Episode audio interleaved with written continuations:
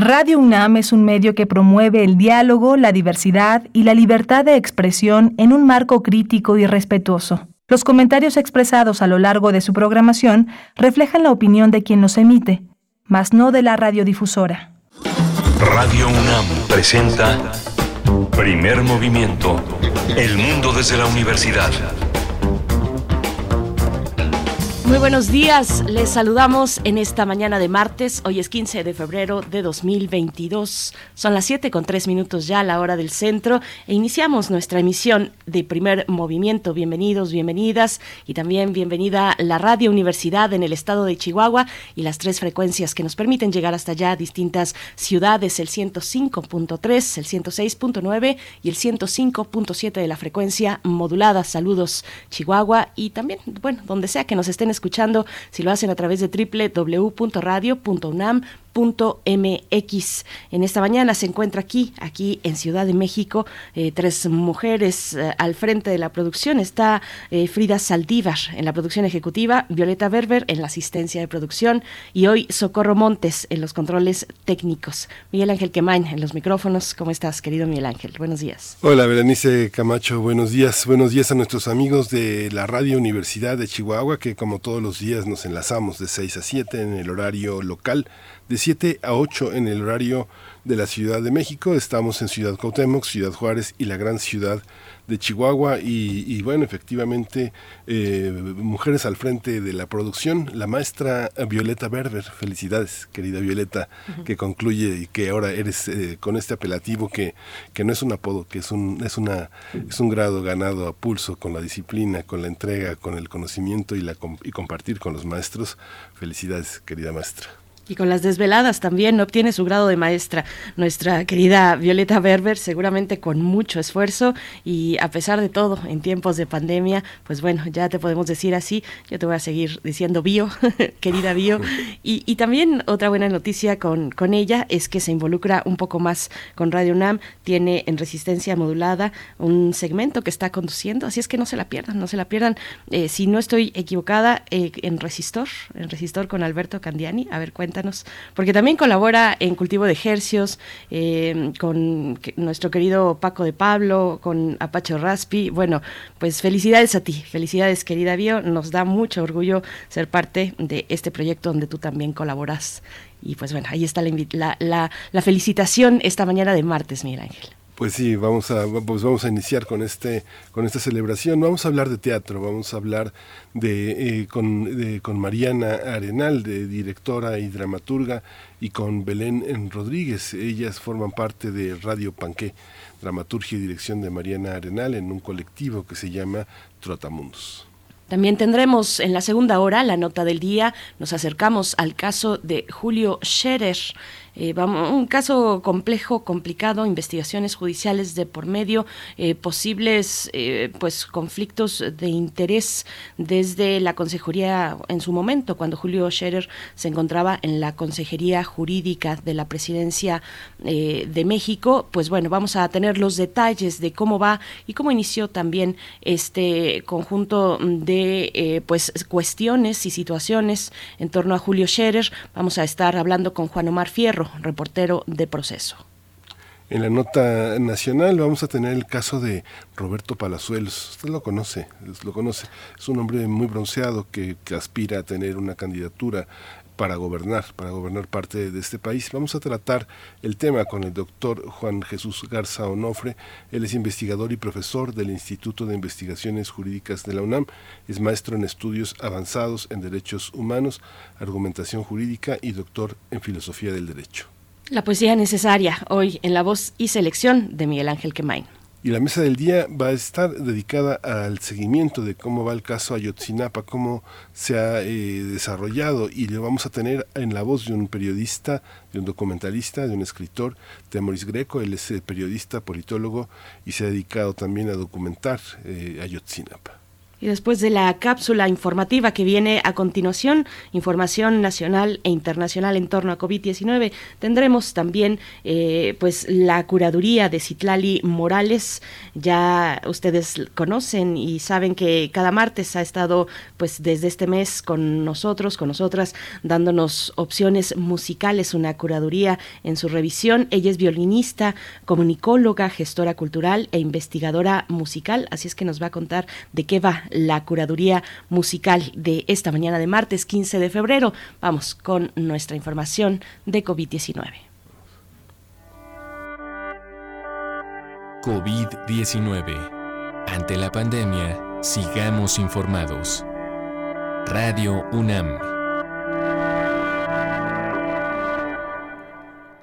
La Secretaría de Salud informó que en las últimas 24 horas se registraron 146 nuevos decesos, por lo que el número de fallecimientos de la enfermedad de la COVID-19 aumentó a 312.965. De acuerdo con el informe técnico ofrecido ayer por las autoridades sanitarias, en ese mismo periodo se registraron 7.831 nuevos contagios, por lo que los casos confirmados acumulados aumentaron a 5.300.537 mientras que las dosis de las diferentes vacunas aplicadas contra COVID-19 suman 172.673.715. Los casos activos estimados a nivel nacional por la Secretaría de Salud son 91.858. En información internacional, la Organización Mundial de la Salud alertó que la baja cobertura de vacunación y los bajos índices de pruebas en otros países están creando las condiciones ideales para que surjan nuevas variantes. Tedros Adhanom, director general de la OMS, dijo que podemos controlar la pandemia este año, pero corremos el riesgo de desperdiciar esta oportunidad. Al participar en la reunión de la Acción Global COVID-19,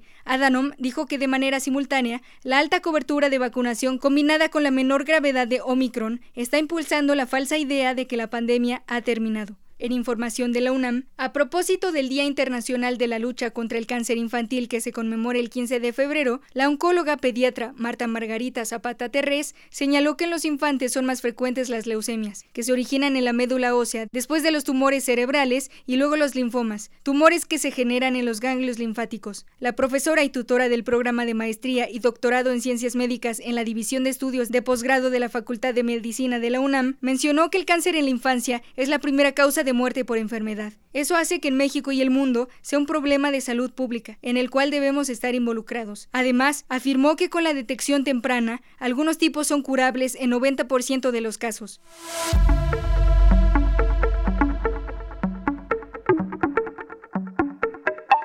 Del 15 de febrero al 2 de marzo se realizará el Festival de Radio y Cine Comunitario El lugar que habitamos, integrado por una rica variedad de producciones radiofónicas y cinematográficas de Perú, Argentina, Guatemala, Ecuador, Cuba, Brasil y México.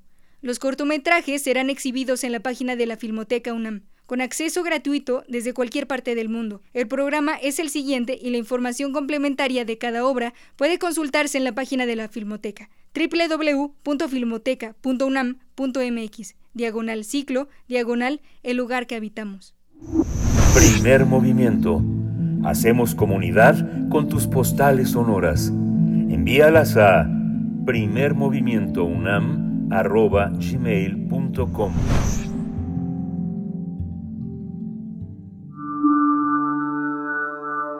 Curadores musicales de primer movimiento.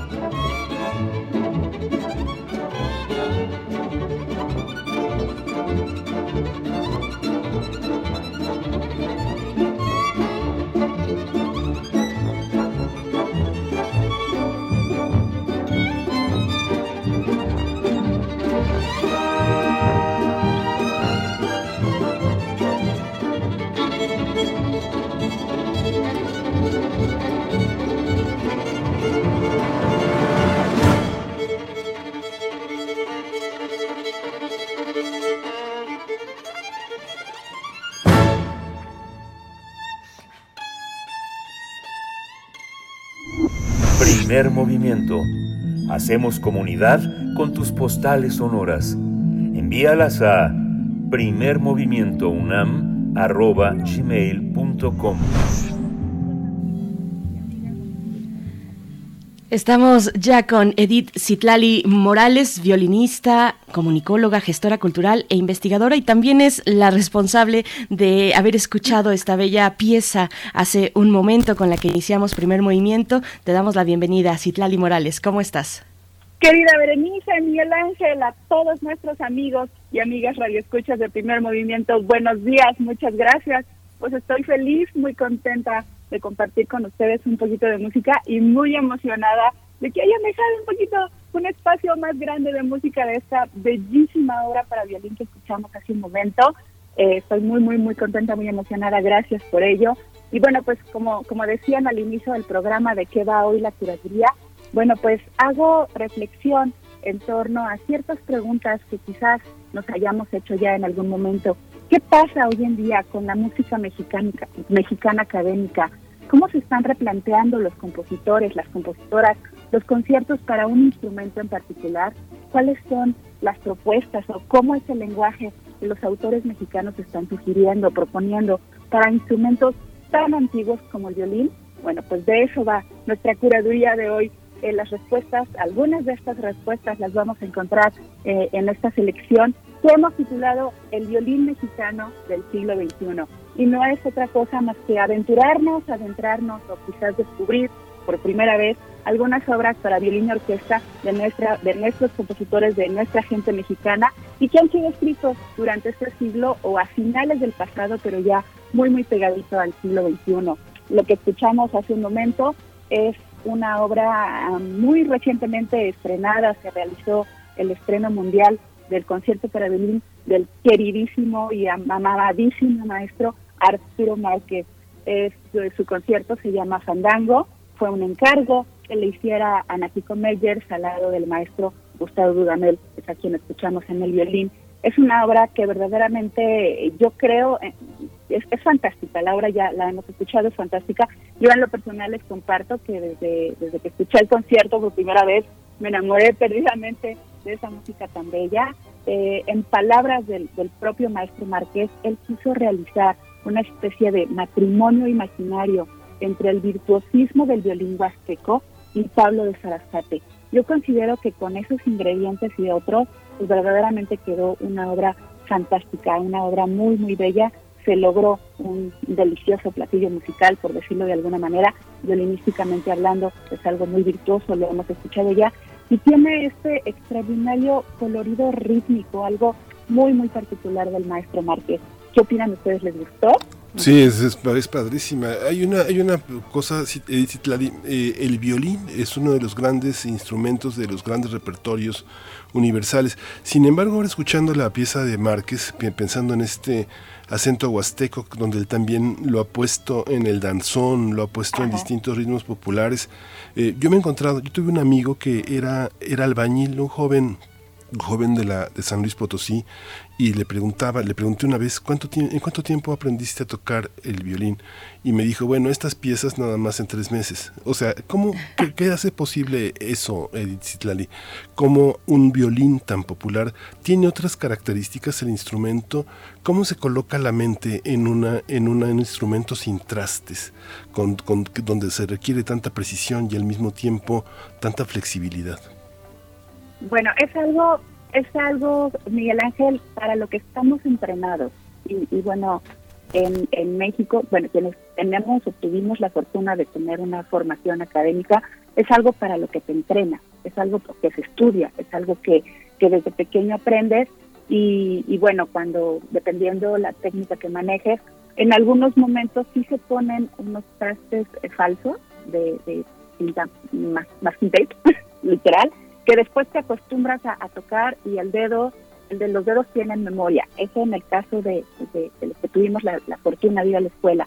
En México existe muchísimo talento y una tradición ancestral, ¿no? De estos instrumentos, por ejemplo, en estas regiones, ¿no? El violín huasteco eh, es una, una tradición familiar, ¿no? Que pasa de, de, padres a hijos, de abuelos a hijos, y, y pues es algo que se entrena, pero que, y reitero, la gente mexicana es muy, muy, muy talentosa. ¿no? Entonces, eh, se puede, con, con estudio y con disciplina se puede y se logra. Instrumentos muy muy cercanos y populares también, como ya lo mencionabas, el son, por ejemplo, y vemos maestros eh, músicos pues que recorren las calles de nuestro país eh, dándonos esa oportunidad de, su de su interpretación, Citlali, y, bueno este este par que ha tenido tan afortunados encuentros, eh, Gustavo Dudamel interpretando o dirigiendo también Arturo Márquez y bueno con esta pieza que, que nos acabas de presentar, ¿qué más qué más vamos a escuchar hoy? Sí, bueno, tenemos la propuesta de otros cuatro maestros también grandes y muy talentosos, cada uno con ideas eh, muy interesantes, tanto para el violín solista como para la orquesta y por supuesto para nosotros, para el público, para los escuchas. Tendremos al maestro Federico Ibarra, a Alexis Aranda, al maestro Héctor Infantón, su concepto es muy, muy, muy interesante. Él está eh, como muy eh, dedicado a esta parte del jazz, pero un jazz muy, muy interesante. Pero, por ejemplo, en su, en su concierto de violín, él lo llamó Remembranzas, porque está inspirado en los conciertos, en los recuerdos de su niñez. Él vivió en el centro de la Ciudad de México, muy cerca de la Torre Latinoamericana, y él trata de plasmar y retratar los paseos con sus padres en la Alameda y en las afueras del hermosísimo Palacio de Bellas Artes. También escucharemos eh, em, otro, otro compositor eh, que siempre, al igual que el maestro Márquez, intenta rescatar o recuperar, eh, plasmar parte del folclore mexicano, lo que comentabas hace un momento, Berenice, del folclore mexicano, de nuestras raíces, de nuestra identidad. Me refiero al maestro eh, Eber Vázquez, ¿no? En su concierto Ofrenda nos regala una cita del son jarocho, La Bruja. Es uno de los momentos que más me emociona y que más disfruto de su concierto para violín. Es la, la lista que tenemos preparada para hoy. Y bueno, pues qué, les parece, vamos, vamos de lleno, ¿no? A escuchar esta música, a ver qué tal, a ver qué tal les parece, ya me cuentan luego en redes qué tal les parece la música de nuestros compositores mexicanos. Pues a nosotros muy bien hasta el momento y yo creo que así irá. Es una buena propuesta para acercarse al violín mexicano del siglo XXI y bueno, con estos compositores del, del siglo XX. Te, te, agradecemos mucho, Citlali Morales, esta presencia, esta oportunidad, estas curadurías musicales que nos ofreces cada martes aquí en Primer Movimiento. Te deseamos lo mejor y nos encontramos en ocho días. Claro que sí, muchas gracias. Espero que disfruten esta selección, que la gocen que los haga vibrar y que se sientan muy motivados y por supuesto muy orgullosos de nuestra música mexicana. Muchas gracias amigos, les dejo un abrazo musical enorme y hasta la próxima. Hasta la próxima, Citlali. Vamos a escuchar precisamente la segunda propuesta que es Ofrenda la Bruja eh, del autor mexicano Ebert Vázquez, eh, que a inicios de 2017 la Dirección General de Música de la UNAM le encargó a Ebert Vázquez una composición que tuviera un cierto color nacional y que incluyera un violín solista. Y de esta comisión surgió Ofrenda, una obra con un sabor mexicano, como ya nos decía Citlali, en la que es posible identificar varios elementos y temas más populares, eh, particularmente el son jarocho de la bruja que vamos a escuchar en este momento.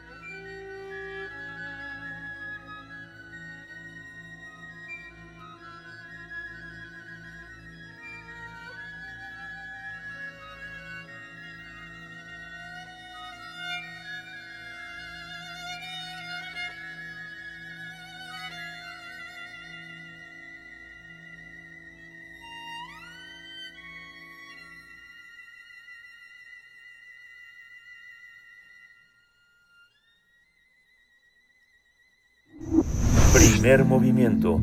Hacemos comunidad con tus postales sonoras. Envíalas a primermovimientounam.gmail.com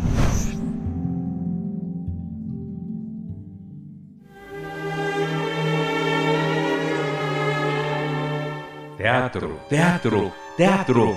Corre el telón y disfruta de la función.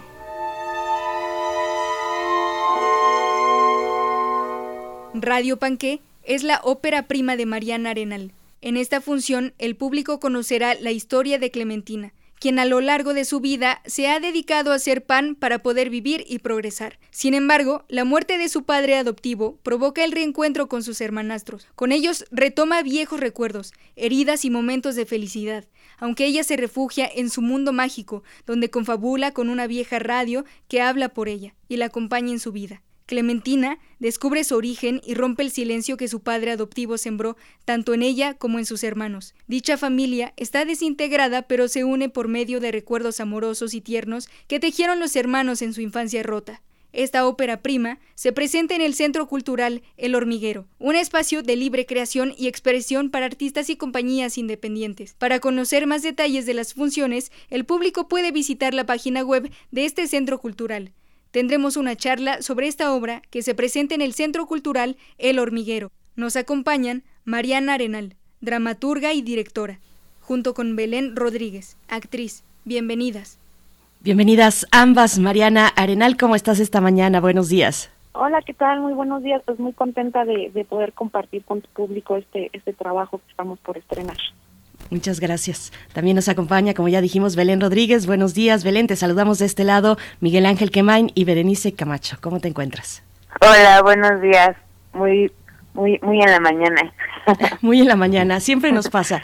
Y tenemos por alguna razón eh, la primera sección de, del día con dramaturgia generalmente, eh, con literatura también, y les desmañanamos y nos lo dicen, pero, pero bueno, es de verdad una muy, muy buena oportunidad para acercarnos eh, al, al, teatro que se está haciendo en estos momentos en nuestro país. Cuéntenos un poco, Mariana, empiezo contigo, Mariana Arenal, acerca de esta que es tu ópera prima, ¿cómo fue, cómo fue el momento de pues de escritura, por supuesto el proceso escritural, de dramaturgia. Cuéntanos un poco cómo, cómo fue esa experiencia para ti. Sí, bueno, pues mira, eh, este texto surgió a partir de un laboratorio creativo que comenzamos a trabajar en 2018 eh, y surge a raíz de que yo meto un proyecto al PONCA y pues nada, no queda el proyecto y primeramente estaba pensado en plantear eh, la problemática de la violencia de género. Eh, pero eh, luego me platicando con, con amigos, eh, pues nos pusimos a hablar de, de, los diferentes tipos de violencia que hemos vivido cada uno en, en, nuestra vida. Y de ahí surgió la inquietud de hablar acerca del tema de la violencia sexual y sobre todo del abuso sexual infantil. A partir de ahí comenzamos a trabajar en nuestro laboratorio. Eh, tuvimos un proceso de aproximadamente seis meses y en esos seis meses pues eh, exploramos con, con varias herramientas creativas, hicimos una investigación y nada, pues vimos que, que pues este fenómeno del abuso sexual infantil pues es un tema que todavía es tabú en nuestro país, que no se habla, que las leyes eh, pues todavía no, no alcanzan como a vislumbrar cuál es el, la pena que se tendría que, que pues qué implementar no ante este tipo de fenómenos. Eh, y pues nada eh, después vino el proceso de, de, escritura de la dramaturgia y con base en los ejercicios que estuvimos planteándonos eh, pues nada surgió esta esta ficción fue un proceso pues eh, duro en términos de de que a mí lo que me sucede cuando escribo es que no puedo evitar con, conectarme con mis propias heridas y pues prácticamente el texto es un reflejo de eso. Eh, y el proceso de escritura duró, yo creo que fueron otros seis meses de tratamiento y, y de pronto como que hemos seguido trabajándolo y diciendo, no, pues a lo mejor aquí convendría mover esto, y, o sea, a nivel estructural. Eh, y ahorita pues ya ya tenemos como un, un producto final, un trabajo final y, y pues así, así con el asunto de la dramaturgia. Belén, eh, para ti, ¿cómo fue? Bueno, es un tema, por supuesto, muy duro, muy complejo, que, definitivamente no, no sabemos tratar, una, uno no está preparado para acercarse a, esos temas tan difíciles, tan duros, que rompen lazos. Eh, ¿cómo, ¿Cómo fue? Eh, bueno, y, bueno, para, para tratar estos, estos temas difíciles, pues está, está el teatro, está la literatura. Para ti, ¿cómo fue, Belén, desde la actuación y con este equipo, pues que va, digamos, atravesando colectivamente eh, este el tratamiento de un, de un tema tan complejo? Pues ha sido un viaje em, muy, muy, muy permeado de mucha reflexión. Afortunadamente, Mariana creo que ha sabido llevarnos de la mano en todo este tema del abuso sexual este y todo lo que está alrededor de, de ello.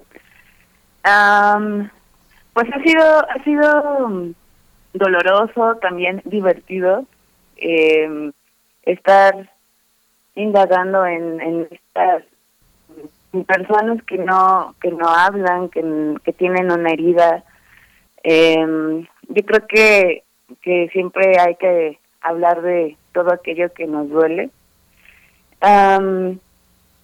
Y en ese sentido, estar, habitar eh, la piel de Clementina, pues ha sido un viaje, ay, pues sí, duro, duro. Mm, también yo me pregunto como, como persona, eh, pues todo lo que permitimos a nivel estructural, familiar, sistema, eh, sociedad, eh, todo lo que normalizamos en nuestros cuerpos, eh, todos los dolores que nos callamos y también todo aquello que dejamos de lado, ¿no? O sea, todo lo que no, no hablamos, eh, lo que se hace tabú.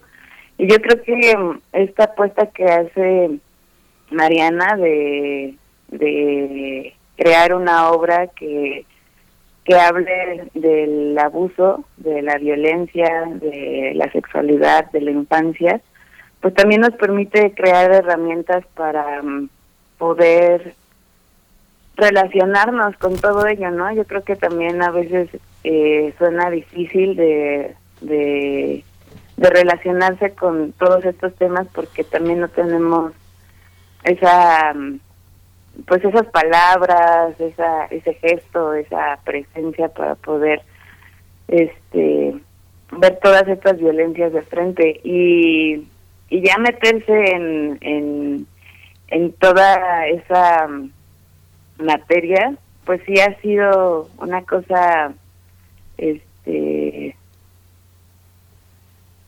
muy particular de de, mucho llanto, pero también de mucha alegría. Es, es complejo.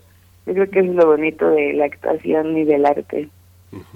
Mariana Arenal, cuéntanos cómo, cómo, ha sido, cómo ha sido este proceso. Cuéntanoslo porque eh, a mí me, llama mucho la atención que hablen de que, presenten en su dossier la dificultad que costó eh, tener eh, apoyos o subsidios como colectivo y la decisión de abrir una fondeadora. Cuando uno ve quienes están integrando este proyecto, uno se da cuenta de que todos, prácticamente todo el grupo, merece por, por separado un apoyo a su, a su trabajo. Todo el mundo ha picado piedra, se ha formado, ha tenido experiencias en grupos importantes. Es evidente que hay una perspectiva que les ha demostrado en todos estos años de trabajo, con todo y que ustedes son muy jóvenes, que son actores. Digamos que la convicción de que uno es actor o poeta o lo que sea o músico viene con el tiempo, no es algo instantáneo a pesar de que el descubrimiento de la vocación es temprano. Cuéntanos cómo ha sido este proceso, tener gente tan, tan brillante con tanto trabajo? ¿Cómo se, ¿Cómo se trabaja cuando se decide ser el dramaturgo y el director? ¿Cómo trabajas con actores tan solventes de tu mismo nivel, de tu misma edad, más o menos? ¿Cómo ha sido este proceso, Mariana? Pues nada, ha sido muy bonito. La verdad es que trabajar con ellos y encontrarme con ellos ha sido una cosa muy increíble. A mí particularmente sí puedo decir que, que gracias a ellos no dejo de asombrarme de cómo todo se va articulando para que algo suceda. A mí me queda claro que hay, hay discursos que tienen fuerza por sí solos y que, y que se van abriendo paso por sí solos, porque ya el, el estado en el que vivimos en la sociedad de impunidad ante ciertos fenómenos de normalización es, es aterrador. Entonces, ellos, ellos, eh, pues son, a mí me parece que son como una especie de magos que han transformado muchísimo de esa adversidad y de todos los contras que tenemos, porque nada, pues este, una pandemia sin apoyos del Estado, eh, y, entre todo eso, eh, pues todas las redes que, que los rodean a ellos generó como un, una un, gran movimiento articulado para que para que ahora estemos a punto de estrenar y eso a mí eh, lo que veo en ellos es pues seres complejos con mucha luz y con muchas cosas que expresar dentro de sí mismos y creo que lo único que yo he hecho es como articular todo eso que ellos tienen para poder eh, presentar eh, este este trabajo de manera poderosa y también presentar como este asunto resiliente. Me parece que todo está permeado de muchísima resiliencia, resiliencia en términos de que, eh, pues nada, hablar de abuso sexual infantil y de víctimas del abuso sexual infantil es muy duro. Pero hay una cosa que a mí me importa muchísimo, que tiene que ver con el, mostrar el asunto de que pues la vida ha seguido, ¿no?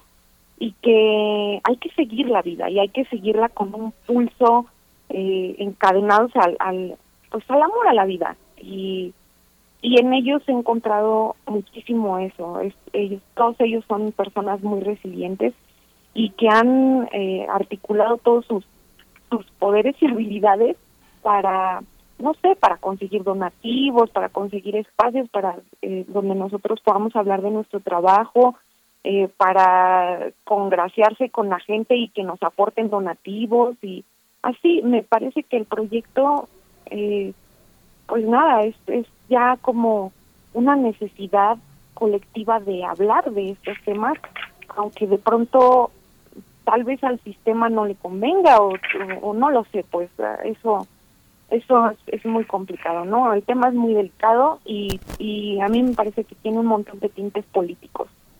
Y pues nada, eh, pues eh, hemos nos hemos articulado de esa manera y el colectivo ha sobrevivido con, con, con mucha fortuna, eh, pues gracias a la buena voluntad de muchísimas personas que han decidido colocar un, un granito de arena para que esto se solidifique.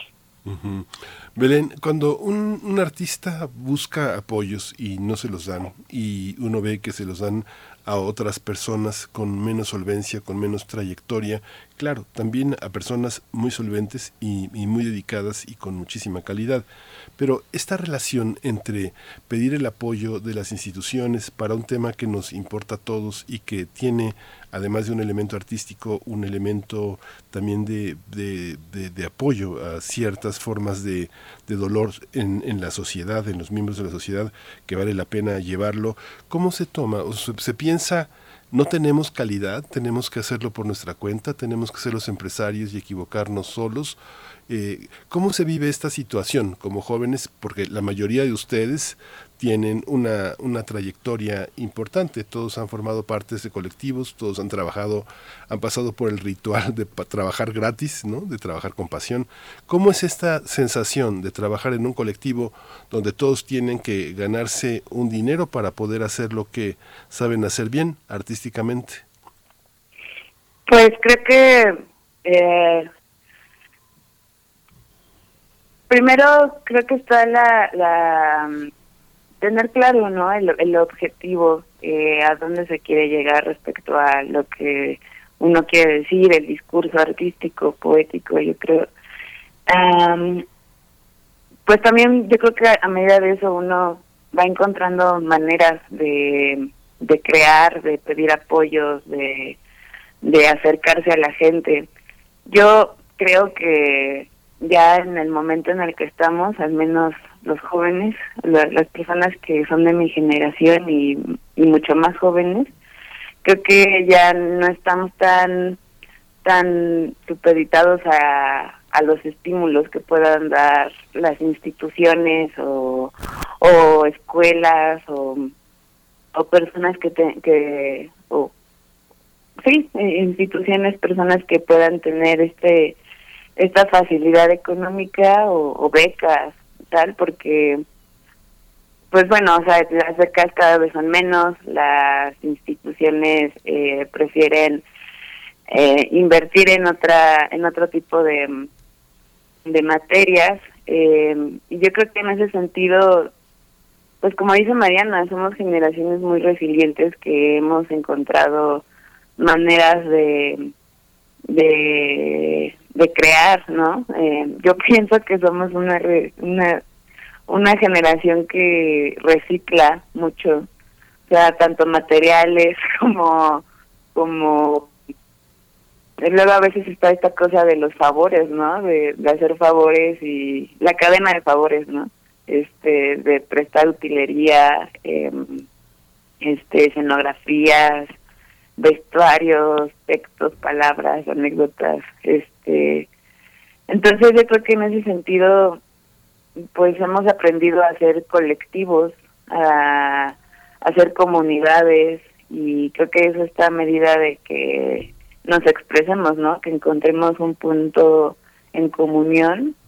En este sentido, por ejemplo, con Mariana, eh, encontramos un punto de de encuentro que pues es la la la sensación de poca justicia y poca empatía que se tiene hacia las víctimas de abuso sexual este en la infancia eh, la reflexión no que, que gira en torno a los afectos a partir de haber vivido eso eh, las violencias normalizadas los silencios y pues eso nos ha hecho crear comunidad, eh, también no depender mucho de, de instituciones, un poco apelar a que pues a la gente también le tenga ganas, ¿no? De, ver eso, de, de, verlo levantado en una puesta de escena, este, de escuchar, de, de, de vincularse.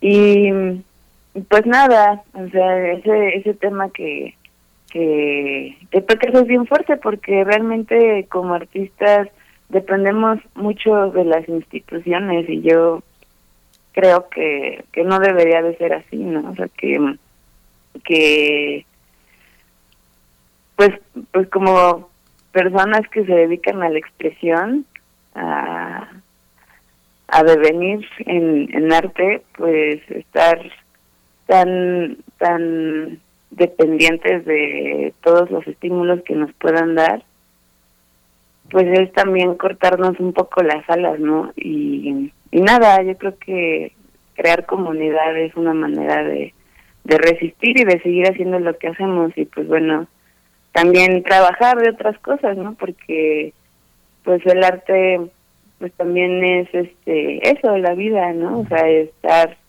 no sé, ser mesera, ser este, maestra, em, dedicarte a otras cosas, pues no sé, eso también es parte de la vida y también nos ayuda mucho.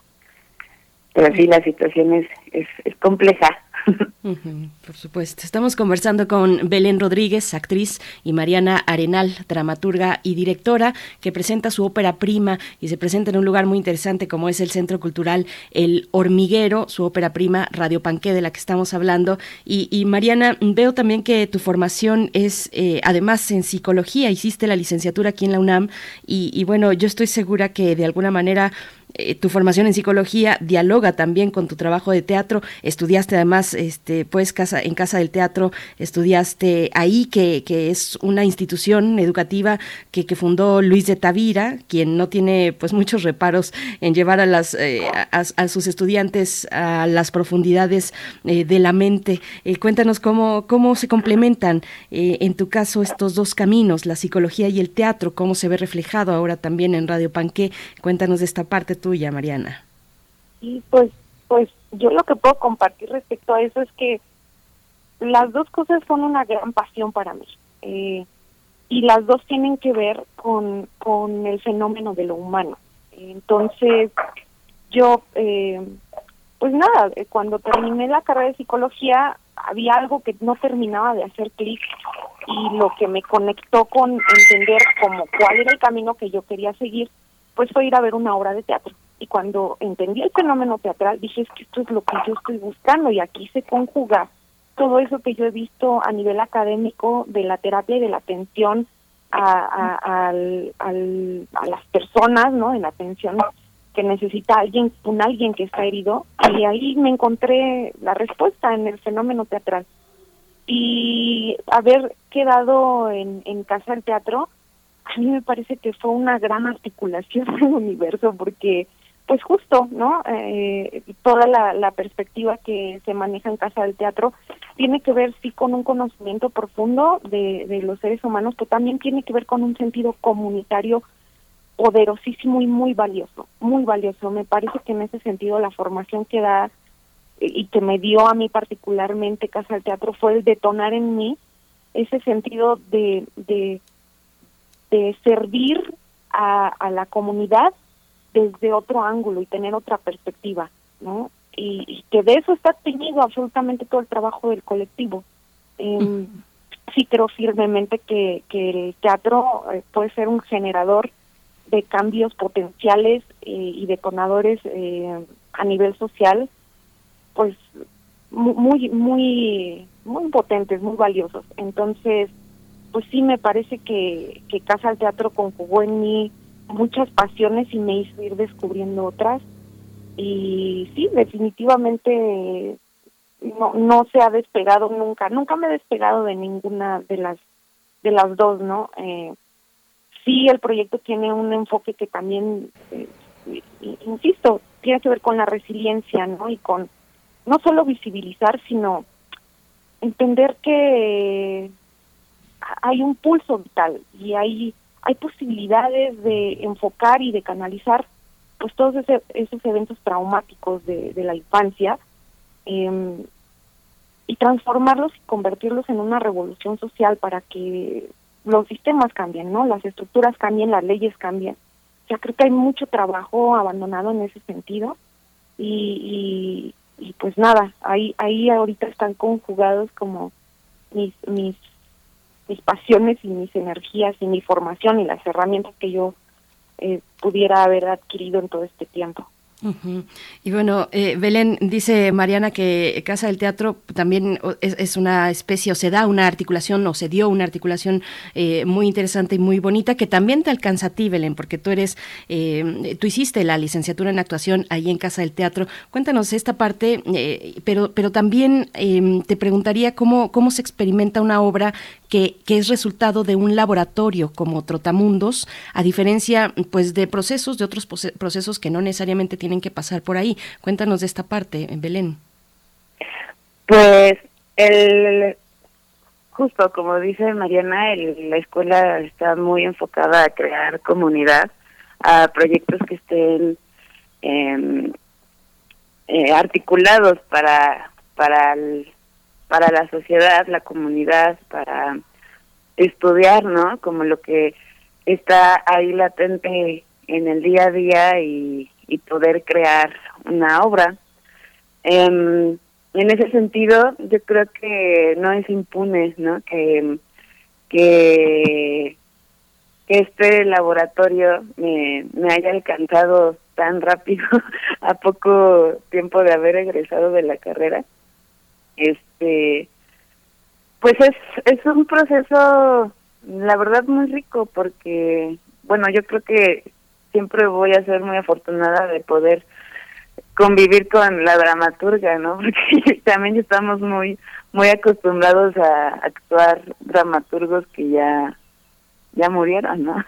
y, estar de la mano de una historia tan cercana este y de personas que han estado en, en, el laboratorio pues enriquece enriquece mucho el trabajo actoral obviamente también se hace más profundo eh, yo creo que estar conviviendo con este tipo de, de experiencias de heridas de, de reflexiones eh, pues se hace un poco esto pensaría performático, ¿no?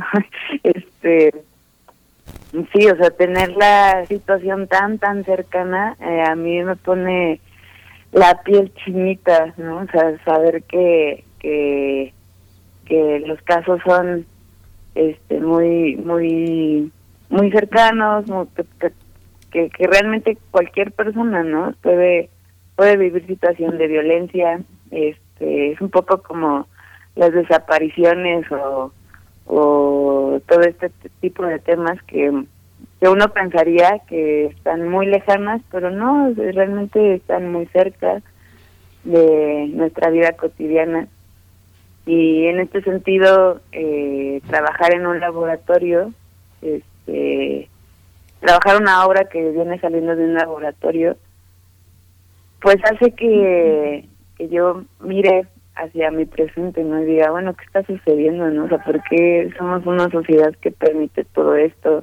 Este, pues un poco también de eso habla la obra, ¿no? De, de todas las situaciones que ocurren al lado de nuestro cuarto, este, en nuestra propia casa, en, en nuestra propia escuela, en nuestra propia comunidad y, eso se vuelve algo muy potente, muy, muy, muy visible y, algo de lo que pues, uno tampoco puede ser impune a eso.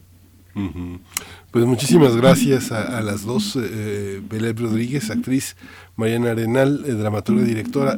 ¿Cuándo se estrena? ¿Cuánto va a durar? Estrenamos el 16 de febrero a las 8 de la noche en el Centro Cultural El Hormiguero. Y la obra tiene una duración de una hora con 15 minutos. Y pues nada, eh, esperamos que, que puedan asistir, que, que vayan a ver este trabajo que, pues nada, ha sido levantado con muchísimo esfuerzo, pero también con muchísima, muchísima alegría, muchísima felicidad. Bueno, pues nada, que tengan mucho éxito. Muchas gracias. Muchísimas gracias a ustedes por el espacio y por la entrevista.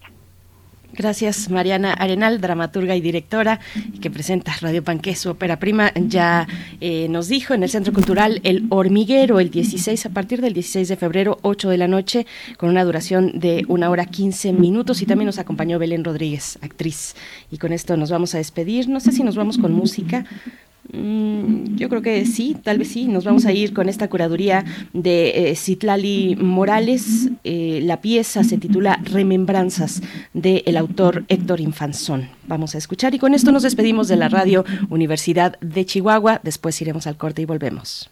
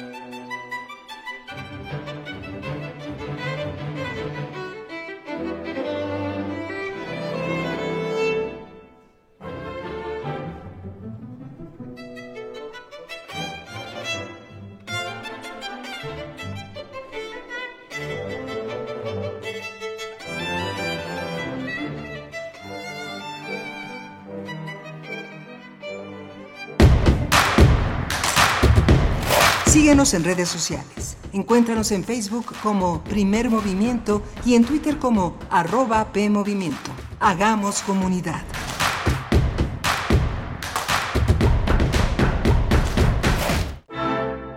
Tu opinión es sumamente valiosa. Cuéntanos qué opinas de la programación musical de Radio UNAM. Entra a www.radio.unam.mx. En la parte inferior de la página, encuentra el aviso y dale clic. Aparecerá un cuestionario. Encuéntralo también en nuestras redes, Facebook, Twitter e Instagram. Eres parte fundamental de nuestra historia. Gracias por colaborar. Radio UNAM, Experiencia Sonora.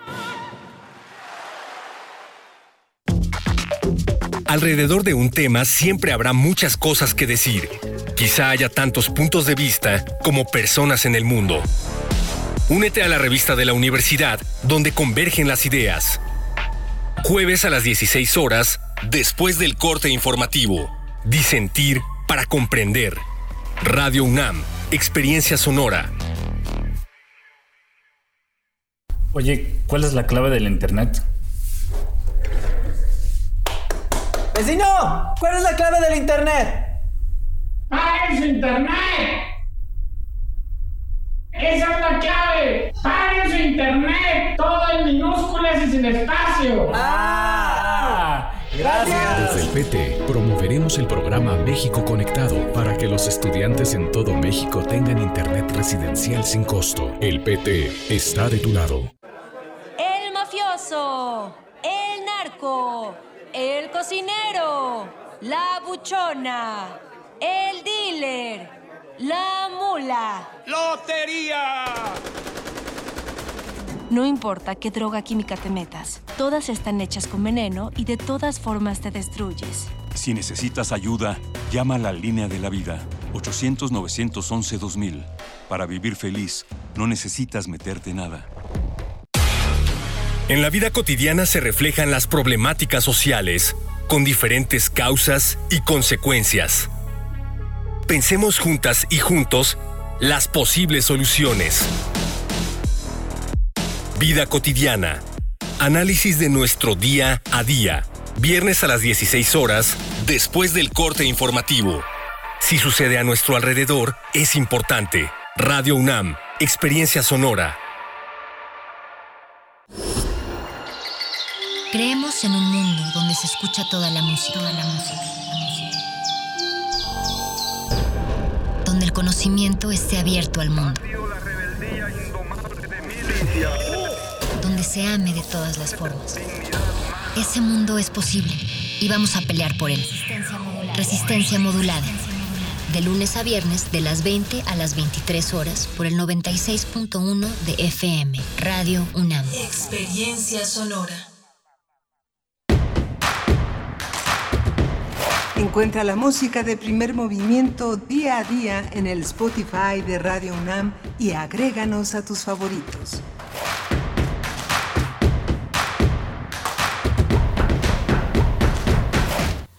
Hola, buenos días. Ya son las 8 de la mañana con 5 minutos de este martes 15 eh, de febrero. Ya estamos a la mitad, un poquito más de la mitad del mes de febrero que tiene 28 días en este 2022.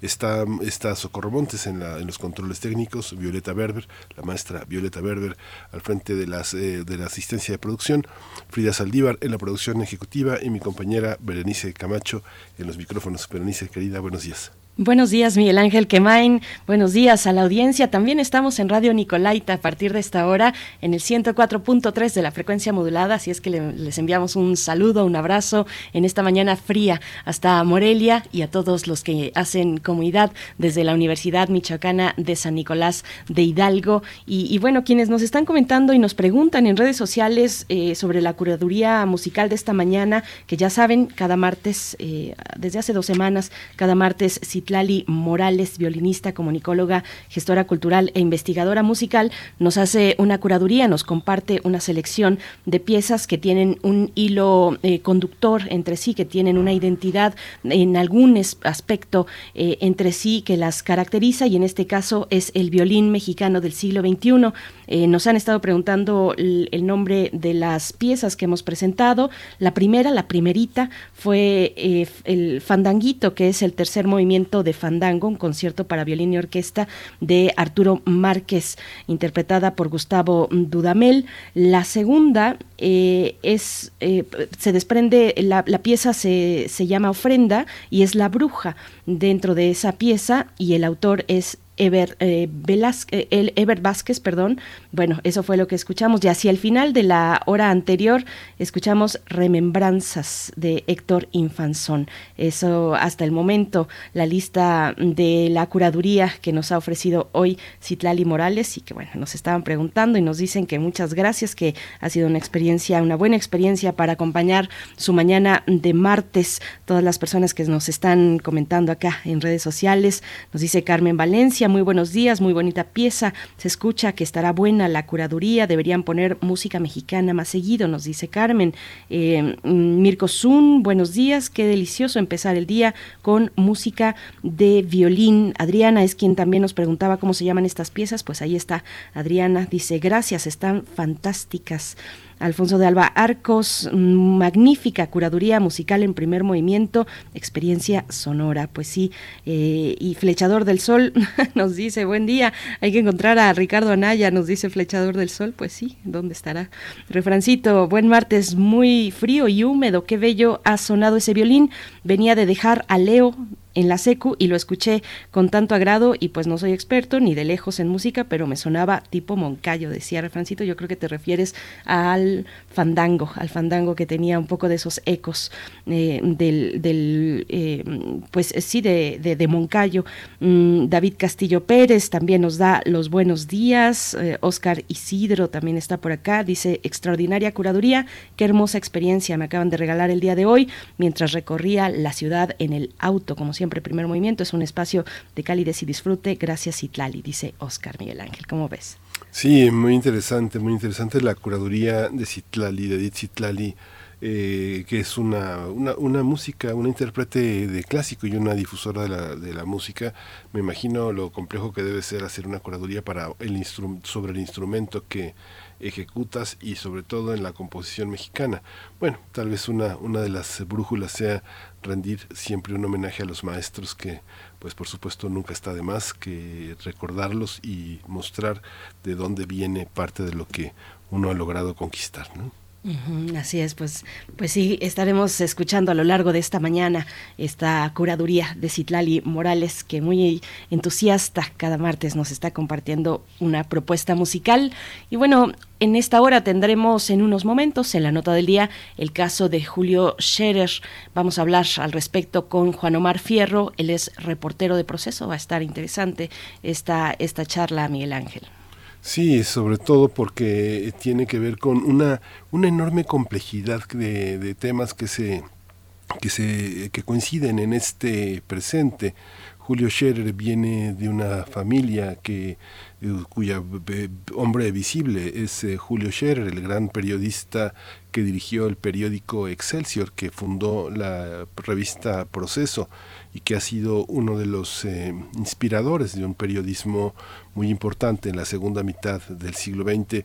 Vienen eh, familias que de pronto tienen representantes que, que, que, resbalan en la opinión pública con conflictos de interés, con pasados que no son, pues no son ni siquiera los pasados de los santos pueden ser congruentes, ¿no? Justamente los santos tienen ese, ese quiebre, ¿no? De, de rectificar el camino, pero también los monarcas, también los emperadores vienen de un proceso de casi santificación a un proceso de tiranía. Es un, es una, es un ejemplo, una gran oportunidad para que pensemos cómo se han desarrollado muchas de las vidas que, que tenemos.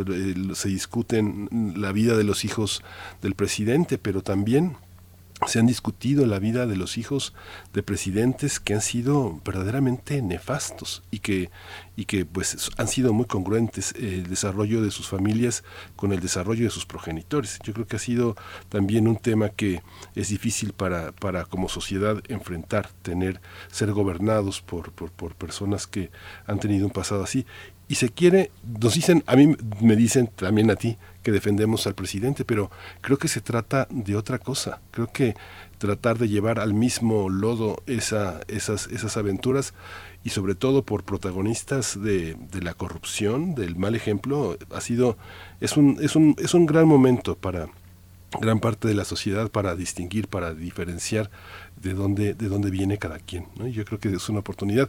Vamos a ver de qué se trata la de Julio Scherer hoy. Una trama compleja que pone a Julio Scherer precisamente en el centro de una investigación judicial, eh, en un entramado entre abogados de, pues de, de, de buffets, de firmas, pues muy, muy relevantes, muy conocidas también, que, que tratan casos eh, importantes, así es que vamos a ver de qué se trata y eso de que nos dicen nos dicen que somos eh, afines eh, o que le echamos muchas porras a la, a la 4T o al proyecto del presidente, pues bueno, eso nos lo dicen una hora y a la siguiente nos dicen todo lo contrario, Miguel Ángel. Sí, es muy curioso cómo, cómo se mueve esa, esa percepción respecto a estos temas, pues que ahí están, ahí están y nosotros haciendo nuestro trabajo desde este espacio, Miguel Ángel. Sí. Vamos a tener también, sí, adelante, no, la nota no, nacional, bien interesante. Sí. La nota nacional eh, tenemos el tema de eh, Roberto Palazuelos como candidato de Movimiento Ciudadano. Vamos a tener un análisis eh, que realiza el doctor eh, Juan Jesús Garza Onofre. Él es investigador y profesor del Instituto de Investigaciones Jurídicas de la UNAM y maestro en estudios avanzados en derechos humanos, argumentación jurídica y doctor en filosofía del derecho. Y un hombre con una enorme imaginación, con una enorme talento en el, en el desarrollo de la argumentación para poder pensar nuestra contemporaneidad desde un desde una desde una visión sumamente personal pero apoyada pues en todo ese bagaje con el que con el que cuenta toda esa formación profunda y toda esa práctica como docente y como ensayista como académico ¿no? por supuesto. Pues bueno vamos vamos ya con nuestra nota del día. Primer movimiento Hacemos comunidad con tus postales sonoras. Envíalas a primermovimientounam.gmail.com Nota del día. El abogado Paulo Díez Gargarí acusó al exconsejero jurídico de la presidencia, Julio Scherer Ibarra, de encabezar una red de corrupción y de extorsión. Supuestamente esta red está formada por una serie de despachos de abogados que obtenían contratos multimillonarios. Aprovechándose de la importancia del cargo público del entonces colaborador del presidente López Obrador. Entre los abogados señalados de formar parte de este grupo se encuentran Juan Antonio Araujo Rivapalacio y Alonso Rivera Gagiola, y algunos de los casos más sonados en el debate público, como Ansira, Collado, Aleática, Cebadúa, Cruz Azul, Gómez Montt, entre otros. Uno de los actos de los que fue acusado es de utilizar sus influencias en el gobierno para paralizar una investigación sobre la presunta explotación ilegal de la empresa Aleática, de la concesión del viaducto bicentenario, y así beneficiarse del cobro de honorarios, ya que los servicios del despacho de su hermano, Pedro Scherer, fueron contratados por Aleática. Por ese motivo, interpuso una denuncia ante la Fiscalía General de la República, acusándolo de tráfico de influencias, asociación delictuosa, ejercicio ilícito del servicio público, coalición de servidores públicos y delitos contra la administración de la justicia. Tendremos una charla sobre el caso que involucra al exconsejero jurídico de la presidencia. Este día nos acompañan Juan Omar Fierro, reportero de proceso. Bienvenido. Buenos días, eh, Juan Omar. Buenos días. Eh, gracias por estar aquí. Gracias. No, gracias.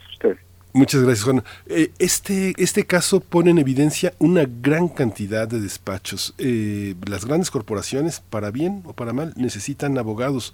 ¿A qué abogados pertenece Julio Scherer? ¿A quién sirve? ¿A qué amos sirve? ¿A qué clientes? ¿Quiénes son sus clientes? Bueno, eh, en este caso, déjame decirte que eh, más que... Eh, o sea, Julio Scherer antes de ser consejero jurídico tenía privada de, de abogacía, ¿no?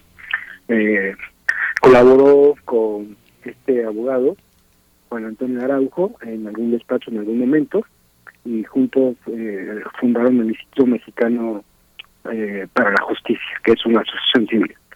Eh, cuando el consejero jurídico pasa al servicio público, se separa, digamos, de estas responsabilidades.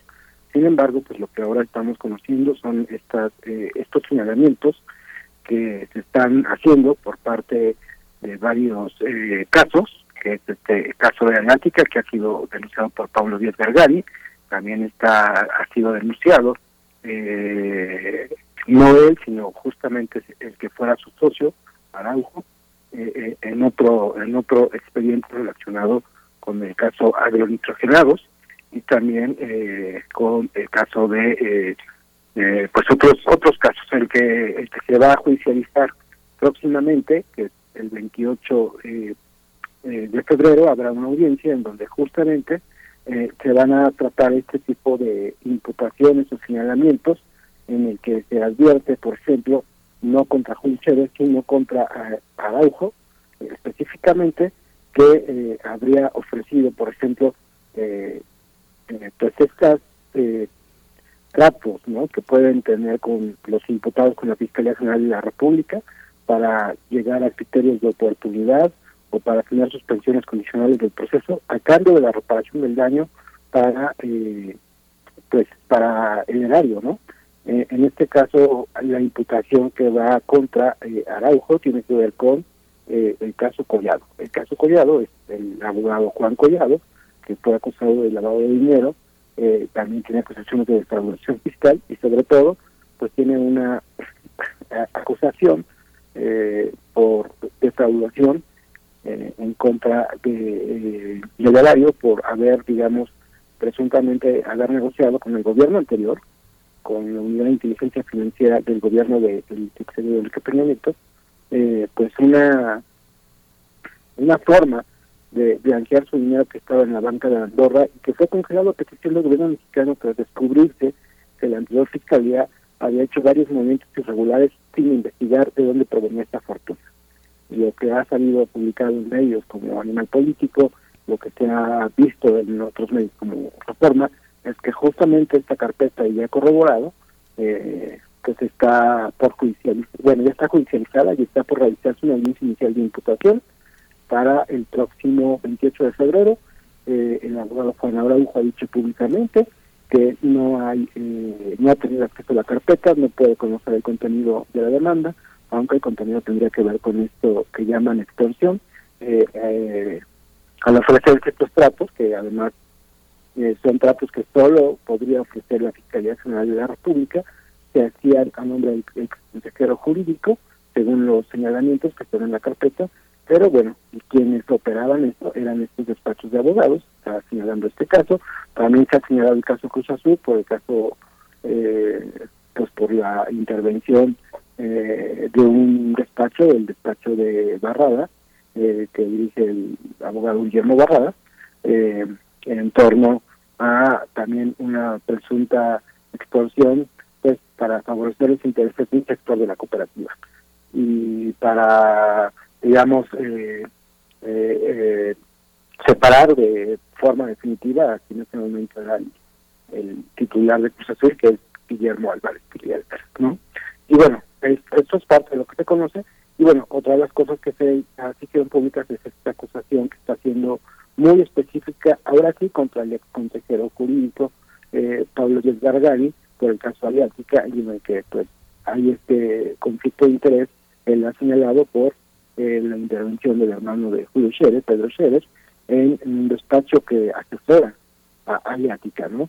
Y lo que ha dicho eh, Paul Díaz Gargari es que eh, como eh, ex consejero jurídico habría promovido una pues, un convenio entre el gobierno federal eh, a través de la Secretaría de Comunicaciones y Transportes y el gobierno del Estado de México para, digamos, regularizar una obra que era irregular y, y, y, poner fin a un procedimiento administrativo sancionatorio en contra del gobierno del Estado de México por haber violado el derecho de vía con el viaducto bicentenario, este segundo piso que va, digamos, del toreo hasta la caseta de Tepo Social, eh, eh, con una cuota de peaje, ¿no? Entonces, pues esas son básicamente las acusaciones que hay en contra de Julio Scherer, el ex consejero Juan Omar, eh, ¿de qué manera llega esta información a la opinión pública, al conocimiento de la gente? ¿Cómo, ¿Cómo es que nos enteramos de los detalles de una investigación en curso que nos dice esta manera, pues, de, la misma fiscalía, del control que se tiene con eh, asuntos e investigaciones, pues, tan relevantes que, apuntan a un eh, alto funcionario del gobierno en turno? Cuéntanos un poco esa parte también que me parece muy importante. Pues en este caso ya ha habido amparos, por ejemplo, de algunos de los abogados. Eh, Araujo lo ha dicho públicamente, que ha interpuesto suspensiones en contra de eh, el no acceso a la carpeta de investigación antes de la audiencia inicial de imputación y entonces pues a través de las listas de acuerdos del Consejo de la Judicatura Federal uno puede llegar a conocer pues contra qué actos de autoridad se está amparando eh, pues un personaje público, ¿no? En este caso eh, Araujo, que es abogado, y bueno, a través de los acuerdos del Consejo de la Judicatura, puedes más o menos conocer que hay una carpeta y el contenido de la misma, pues sí se puede conocer a veces a través de pues de filtraciones, a través de eh, trabajo con los abogados, porque además pues los abogados cuando tienen acceso a la carpeta, pues también pueden compartir estos datos de sus propios clientes o de eh, sus contrapartes, ¿no? Eh, con un fin de que se expongan al público. En este caso, me parece que, eh, pues bueno, no se revelan los fuentes por parte de medios como Animal Político Reforma, y por eso esa podría, te exponía el, el que recibió la judicatura, porque es, digamos, la forma más fácil, la forma públicamente en la que uno puede llegar a conocer una carpeta de investigación. Esta, este aspecto, este caso, ¿qué representa políticamente? ¿Quién, quién gana con la culpabilidad o inocencia de Julio Scherer? Pues creo que uno de los, o sea, uno de los eh, errores que se cometen cuando estamos hablando de estos casos que están judicializando es verlo en términos políticos.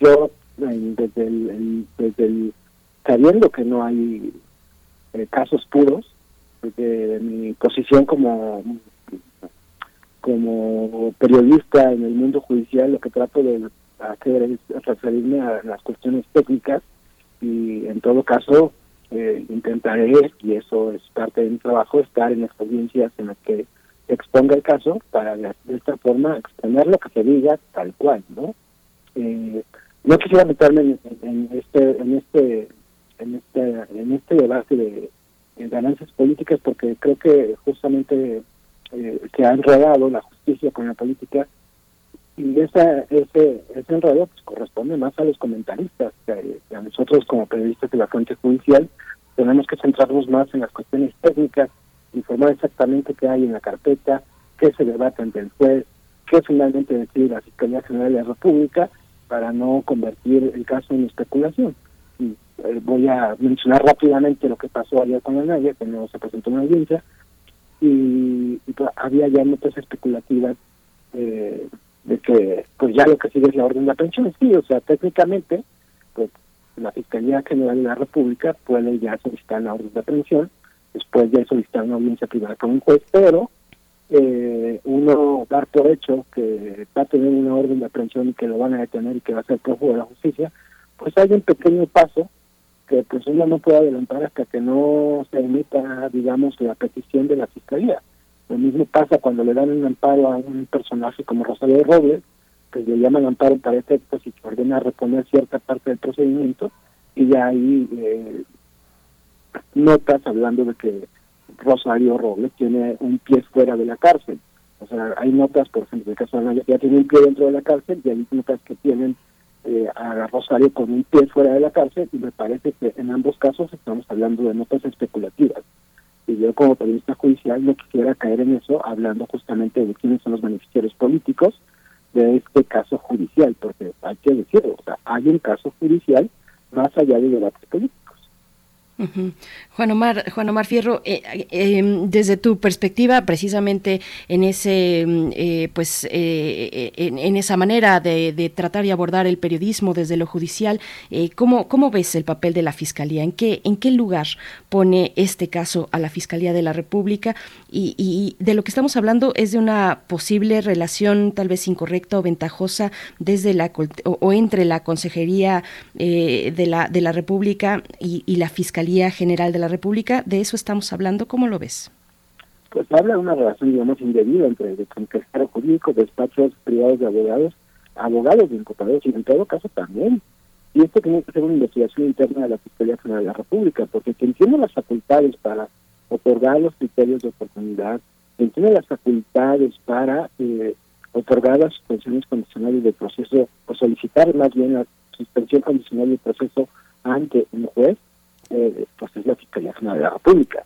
Si este acuerdo indebido eh, eh, realmente existió y es parte de lo que se va a debatir en la audiencia, pues obviamente tienen que haber imputados dentro de la Fiscalía General de la República porque no habría sido posible una un acuerdo indebido, un acuerdo de esta manera, sin la participación de funcionarios de la Fiscalía General de la República.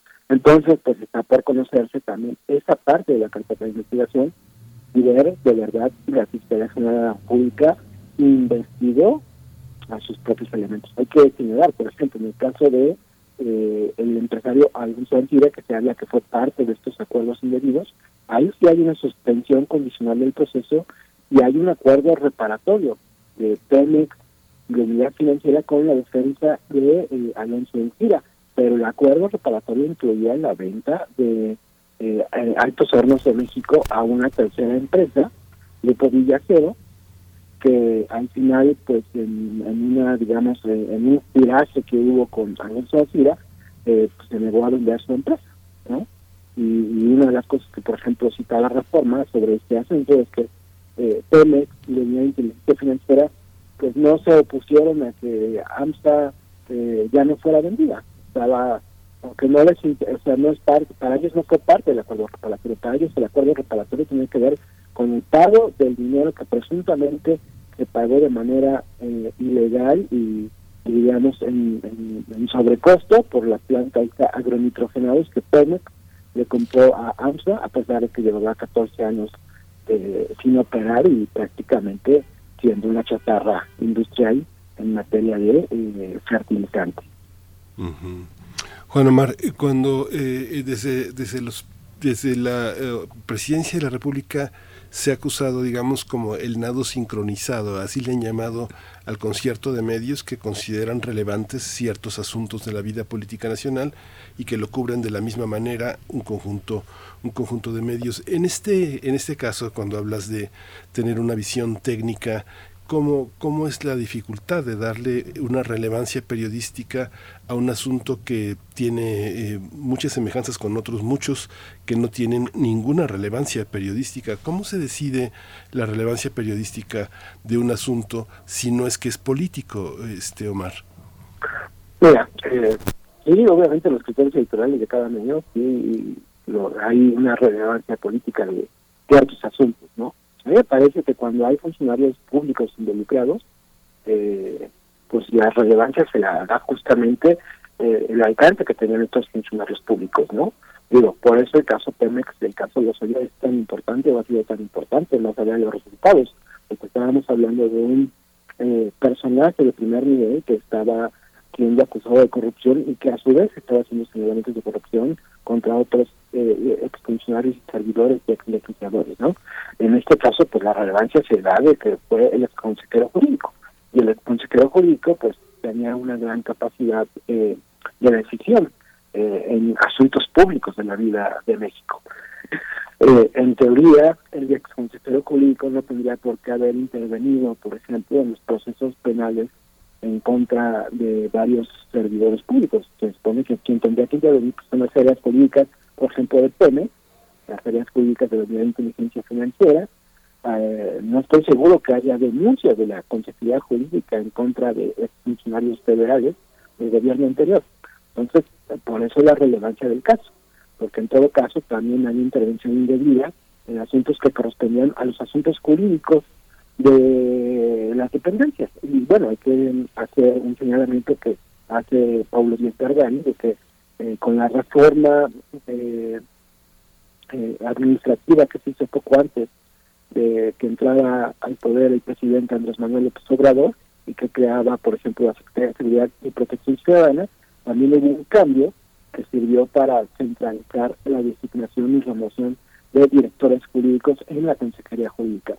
Y es un cambio que pocos o nadie impugnó, ni siquiera eh, en la oposición y ni siquiera que los más altos destacados abogados del país, porque eh, lo que se debatió públicamente fue la Secretaría de Seguridad y Protección Ciudadana, eh, esta creación que sacó, por, pues, digamos, la parte de seguridad de la de la Secretaría de Gobernación, algunos cambios de, de nombres, ¿no? Por ejemplo, la Secretaría de Desarrollo Social que pasó a Secretaría de Bienestar, o sea, se debatieron públicamente otras cuestiones y esta cuestión no se debatió públicamente, se aprobó eh, por mayoría, sin oposición de los partidos que representan, digamos, eh, eh, a lo que representaban a la oposición en el 2018, que es una cuestión muy disminuida, pero aún así, esos mismos partidos que se pusieron pues, a cambio de nombre, como es el caso de la Secretaría de Bienestar, al cambio de algunos, a la desaparición de algunas eh, dependencias o,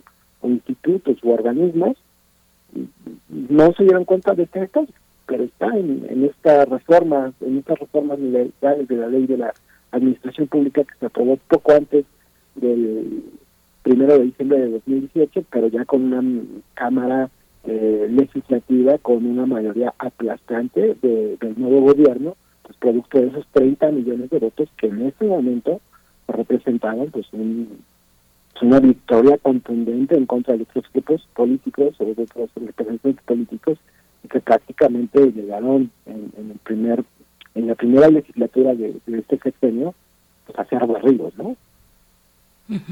Eh, Juan Omar, y, bueno, es que estamos hablando de investigaciones que apuntan a casos donde empresas como OHL, bueno, ahora Aléitica, eh, habrían sido favorecidas para atenuar acusaciones en su contra, si, si no estoy entendiendo mal. Y son estas mismas, em, eh, la cuestión es que son estas mismas empresas que han sido expuestas desde la conferencia del presidente. ¿Qué significa para ti? ¿Cómo, cómo lees esta, esta cuestión? ¿Qué significa esto que apunta pues a, un hombre tan cercano al presidente como el ex consejero Scherer. Eh, ¿cómo, ¿Cómo lo ves?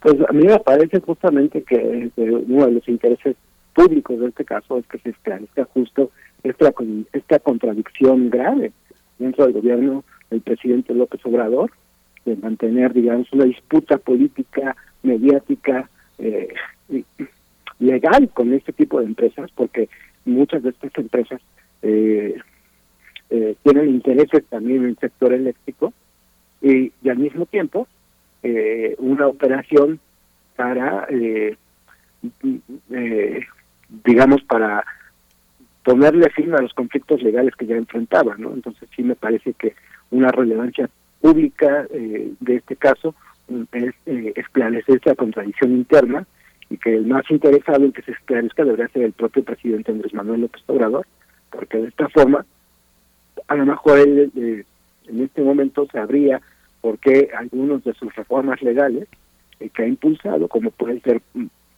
justamente eh, arrancar espacios privatizados a, empresas transnacionales, eh, ¿por, qué, ¿por esa parte de su gobierno no ha logrado tantos avances? ¿Por qué, por ejemplo, empresas como Iberdrola y otras de energía pues han, han tenido, digamos, defensas tan sólidas, ¿no?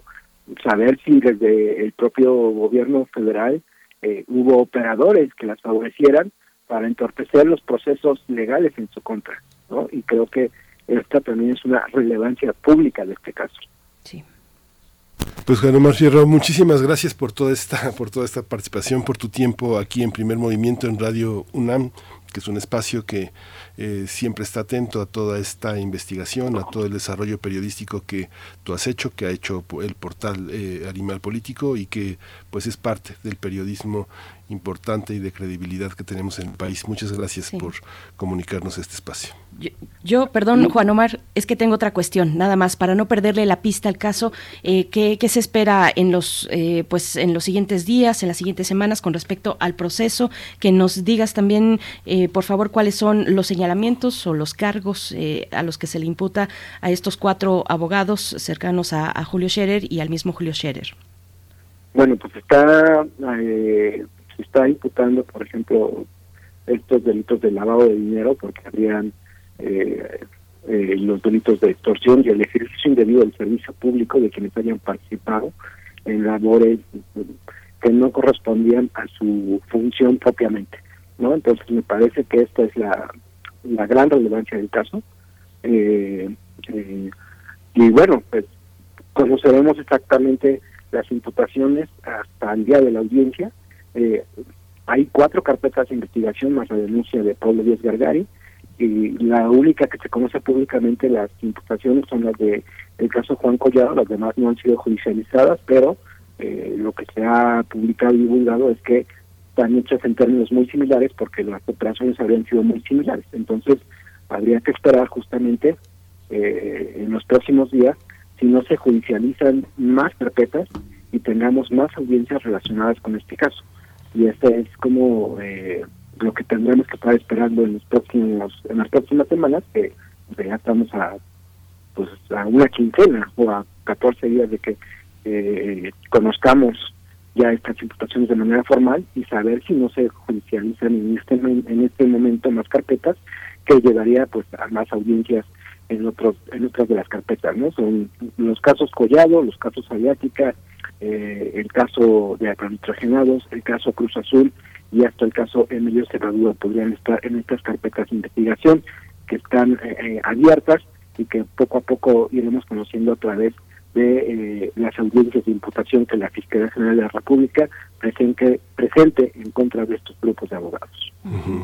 Ay, perdón, Juan Omar, es, es, inevitable que te pregunte, tú como periodista, un hombre de tanta trayectoria, ¿tú crees que estos conflictos eh, manchen el nombre de la familia Scherer? ¿Eso involucra el nombre de un, de un gran periodista? Es, tiene, ¿Tiene relación? ¿Se asocia? ¿Tú como, lo, como, como periodista, cómo lo percibes? Todos en algún momento adoramos el nombre de Julio Scherer. ¿Tú cómo lo ves? Pues yo creo que sí va a tener una repercusión pública esa repercusión pública eh, pues no sabemos cuál va a ser, pero seguramente la va a tener.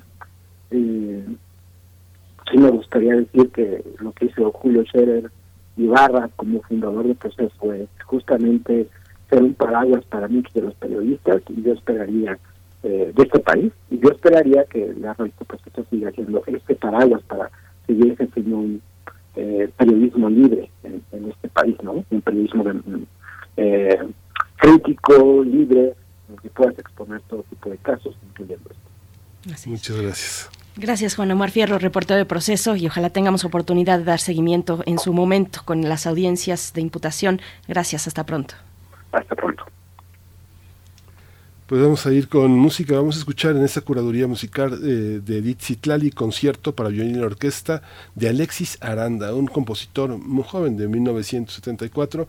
Vamos a escuchar en este concierto para violín eh, que explora gran parte de las posibilidades técnicas de un instrumento, dobles, triples y cuádruples cuerdas, armónicas y otros efectos que son poco tradicionales, poco escuchados y está dividido en tres movimientos, de los cuales el primero es denominado colapso y está escrito en un lenguaje tonal y posee un carácter violento y muy rítmico. Esto nos dice Edith Zitlali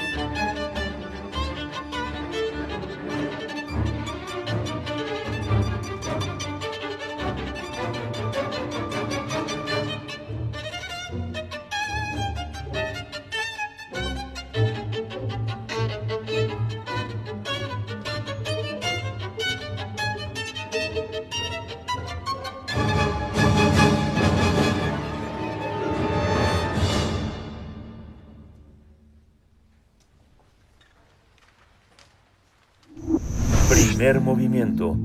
Hacemos comunidad con tus postales sonoras. Envíalas a primermovimientounam.gmail.com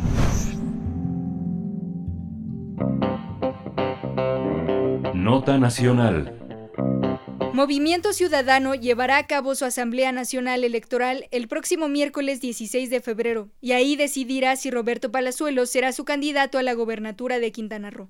Así lo informaron los senadores de ese partido Verónica Delgadillo y Patricia Mercado. De acuerdo con la legisladora Mercado, este candidato no es acorde al programa, principios e identidad de Movimiento Ciudadano. Sin embargo, en este momento el partido está deliberando internamente la decisión. A su vez, Verónica Delgadillo comentó que en su calidad de presidenta de uno de los órganos internos de Movimiento Ciudadano, se ha abierto a escuchar a todos sobre el caso del actor conocido como el Diamante Negro. En los últimos días se dio a conocer una entrevista donde el actor confesó en octubre de 2020 haber participado en el asesinato de dos personas. En un principio, el también empresario buscaba la candidatura por el PRD, pero el partido prefirió dársela a la diputada con licencia Laura Fernández, quien renunció al Partido Verde y se fue al Sol Azteca. Tendremos un análisis del caso de Roberto Palazuelos y sus intereses políticos con Movimiento Ciudadano. Nos acompaña el doctor Juan Jesús Garza Onofre. Es investigador y profesor del Instituto de Investigaciones Jurídicas de la UNAM, maestro en estudios avanzados en derechos humanos, argumentación jurídica y doctor en filosofía del derecho. Bienvenido. Gracias, Tito Garza Onofre, por esta presencia y por aceptar esta conversación. ¿Cómo te encuentras? Buenos días. ¿Qué tal, Berenice? Un saludo a todo tu auditorio, Miguel Ángel también. De verdad que muy contento siempre de eh, recibir su invitación y listos para analizar pues un tema tan polémico y que parece que está eh, por resolverse en las próximas horas eh, en la Asamblea Nacional de Movimiento Ciudadano. Buenos días a todos. Buenos días, Tito. Estamos en esa antesala precisamente, una encrucijada pues y muy importante para Movimiento Ciudadano, eh, eh, eh, con un posible candidato pues esto, impresentable por lo menos y, asesino confeso, si, ese, si ese, esa definición cabe, pero como la opción más fuerte para derrotar a Morena en el, en el Estado, ¿cómo lo ves? ¿Cuál es el punto en el que se encuentra Movimiento Ciudadano con esta decisión? Claro que sí. En definitiva, eh, me parece que eh, es una decisión contraproducente ya que Movimiento Ciudadano postule el mero hecho de levantarle la mano a Roberto Palazuelos, yo creo que ya va eh, generando un detrimento en la credibilidad o en la legitimidad que este partido político busca construir con esa narrativa de una tercera vía, con esa narrativa de no ser propiamente eh, afín al oficialismo, ni tampoco a esa eh, extraña coalición de Va por México que engloba a la derecha, al centro, incluso al PRD, ¿no? Entonces creo que creo que es contraproducente por donde se vea, creo que el daño está hecho y esos atisbos de un partido diferente, de un partido que eh, tiene sensibilidad, por temas como pudieran ser eh, los derechos humanos, el feminismo, eh, toda la crisis medioambiental, pues con un candidato así te das cuenta que al final lo que prima es enteramente el pragmatismo y es enteramente la necesidad de ganar a costa de lo que sea, ¿no? Creo que eh, muchas personas se van a sentir el día de hoy afectadas si Movimiento Ciudadano decide confirmar la posibilidad de que Roberto Palazuelos sea su candidato para eh, la elección próxima del mes de junio en Quintana Roo, ¿no? Eh, en definitiva, eh, Berenice, creo que esto desde un marco específico y concreto, desde una vista más amplia, creo que es, algo que ha venido sucediendo no solo en un partido, ¿eh? digamos que el caso del momento claramente es el de Palazuelos, ¿no? Eh, pero que es la mediatización de la vida pública, ¿no? Es cómo se van generando eh, distintas alternativas en ocasión de la fama, de la popularidad, de la estridencia, antes que propiamente alguna propuesta, antes que alguna política pública que realmente pueda eh, generar beneficio a un determinado territorio. Es una crisis generalizada de los partidos políticos que el día de hoy se revela ante el caso Palazuelos y Movimiento Ciudadano. Eh, Tito, ¿qué queda, qué queda del lado de los eh, de los electores? De, eh, hay, un, de, una apuesta por este tipo de figuras. Eh, ¿Tú crees que hay, hay, hay algo en, la, en cierto sector de la ciudadanía que los partidos con sus estudios de marketing dicen, bueno, mira, aquí está, eh, aquí están este, este conjunto de actores, vamos a apostarles, no importa eh, lo que representen, vamos a hacerlo. ¿Cómo, ¿Cómo entender esta parte? ¿Es una especie como de minoría de edad del electorado? Porque si no existieran quienes votan por ellos, no habría tampoco esas propuestas, o es una falsa ecuación la que estoy planteando. Claro, es muy buena pregunta, estimado Miguel Ángel. Lo, lo que parecería aquí es un menosprecio de los partidos políticos por su electorado, ¿no? Como que ya han visto que desde hace algunos años, eh, capitalizado por el fenómeno Trump, eh, parecerá muchísimo más sensato tener una figura conocida, ¿no? Mediáticamente.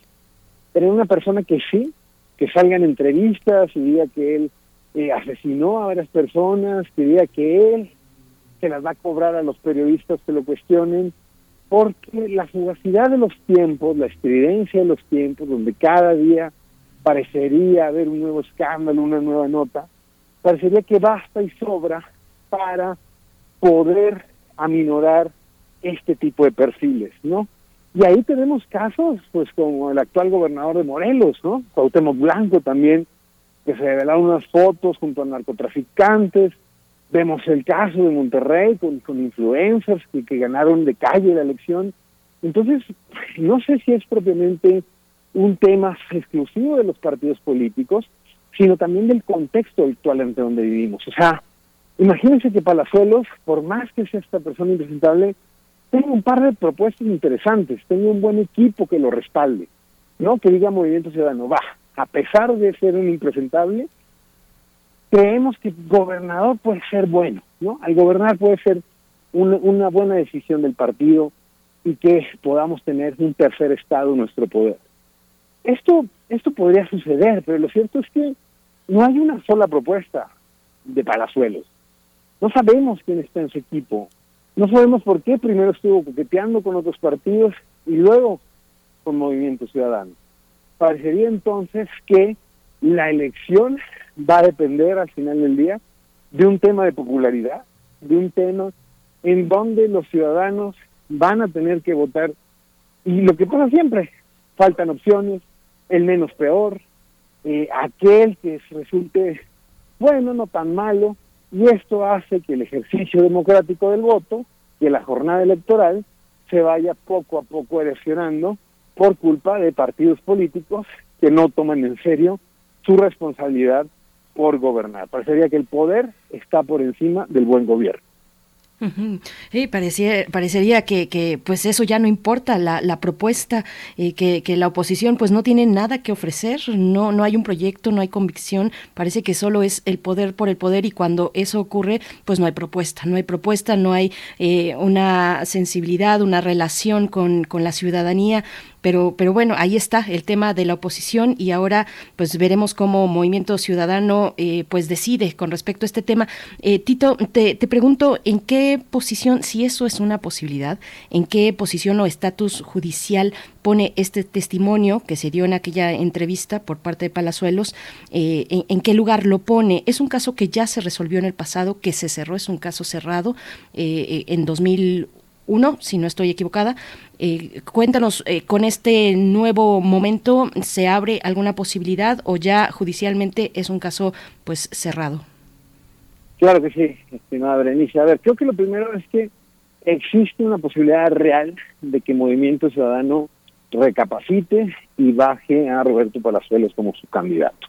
Creo que sería un acto sensato, creo que sería un acto en el que, en definitiva, puede generar eh, algunas mejoras a la imagen de este partido, aceptando sus errores y escuchando la pluralidad de las bases, ¿no? Eso sería lo, más importante, ¿no? Porque muchas de estas cuestiones, como bien mencionas, delitos confesos de las entrevistas, pues muchas personas del movimiento ciudadano eh, ha, han declarado que ellos no sabían propiamente de, de este tipo de cuestiones. Hablando propiamente de esta entrevista que en donde confiesa y a manera un poco de anécdota jocosa eh, dice y narra eh, lo, de la pólvora, la pistola y que disparó, ¿no? Eh, esto probablemente, Berenice, por el tiempo que ha ocurrido, probablemente ya sería un caso que haya quedado prescrito y sobre todo que haya quedado impune, ¿no? Es lo que pasa con este tipo de cuestiones.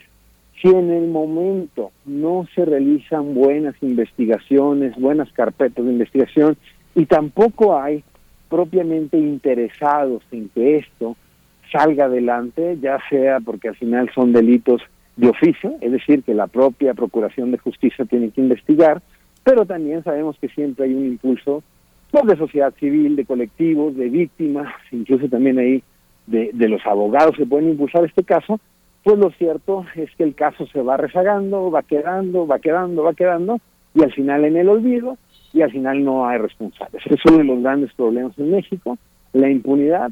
Eh, se me hace difícil, se me hace muy difícil que se pueda reabrir, que se pueda confesar esto, eh, y que sirva como una declaración para, para, para, para poder llevar otra vez a, a, a instancias judiciales esta anécdota que comenta Roberto Palazuelos. Lo que sí creo es que en el plano político, en el plano ético, pues creemos que la palabra todavía tiene valor, ¿no? Y que la palabra, estos dichos, no pueden ser eh, de una persona que vaya a gobernar un estado tan importante como Quintana Roo. Por ende, eh, quizá la mayor responsabilidad aquí antes de pedir cárcel para Palazuelos o que responda por sus responsabilidades en este hecho, lo más importante aquí es que la responsabilidad y el costo sea político, ¿no? Y que ningún partido intente con Palazuelos obtener algún rédito para eh, ganar la próxima elección de junio. ¿Tú crees, eh, tú crees este, Jesús Garzonofre, que eh, la oposición a López Obrador, a la cuarta T, está representada por académicos, intelectuales, gente de todas partes, pero ¿Crees que esta eh, representa también a un, a un, gran sector? ¿Crees que eh, es un sector sintomático de oposición a la 4T? Podemos ver en esta, en esta manera de presentarse, de exhibir una moralidad, una manera de ser, una, una, un emisario de, del pasado, de ciertas formas de corrupción, de corrupción que se oponen ahora al gobierno en turno? Eh, sinceramente, Miguel Ángel, creo que es algo sintomático de toda la política eh, nacional, por lo menos del actual estado en que se encuentra se encuentra la, el estado político, la, la, la discusión pública, ¿no? Eh, hay que recordar, apenas en, en 2021, Morena también eh, activó sus plataformas para poder postular actores, futbolistas, hasta youtubers, ¿no? Ahí andaba el Chelis y este, Gabriela Gosnid, en fin. Eh, esta mediatización que mencionaba de la vida pública en México, no creo sinceramente que sea algo, algo, algo específico de la, de la, de la oposición. Creo que es algo que ha venido funcionando, ¿no? Es algo que ha venido siendo una fórmula efectiva para cualquier partido político porque es el fin de las ideologías, ¿no? Y esto que pregona mucho el propio presidente López Obrador, que muchas veces no sabe que sí, ellos son la verdadera izquierda y demás, pero cuando sabemos que no propiamente tiene un programa de izquierda, lo que vemos es eh, acciones que van respondiendo a una lógica más bien pragmática. En ese sentido, eh, lo que pasa con un partido evangélico en Morelos postulando al mayor ídolo futbolista de este país y ganando de calle por la elección, tomándose fotos con el narcotráfico, y esto independientemente sea de derecha o de izquierda, te habla de una fórmula en la que la democracia se ha convertido también en un espectáculo, ¿no? En donde personajes como Gabriel Cuadri, gente que de verdad parecería que sus principios se encuentran totalmente distorsionados por una supuesta ideología, pues al final lo que están buscando parecería que son clics, aplausos, rating, antes que políticas públicas que realmente ayuden a una colectividad, ¿no? Me queda claro que en la posición actualmente, la oposición no existe una figura que pueda catapultar o que pueda eh, eh, hacer un poco de sombra alguna de las propuestas que impulsa el presidente López Obrador de cara a 2024.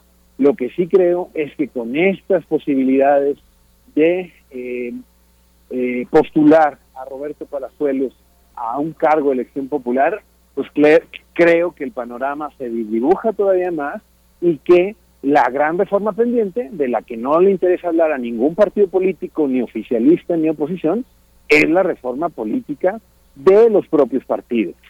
Qué bueno que quieran eh, eh, quitar presupuesto al INE, poner otros consejeros, eliminar el Tribunal Electoral, los soples. Qué bueno que todo eso se discuta. Pero nadie aquí, Miguel Ángel, Berenice, Auditorio, está hablando de la reforma de los partidos políticos, de su financiación y sobre todo de sus elecciones internas.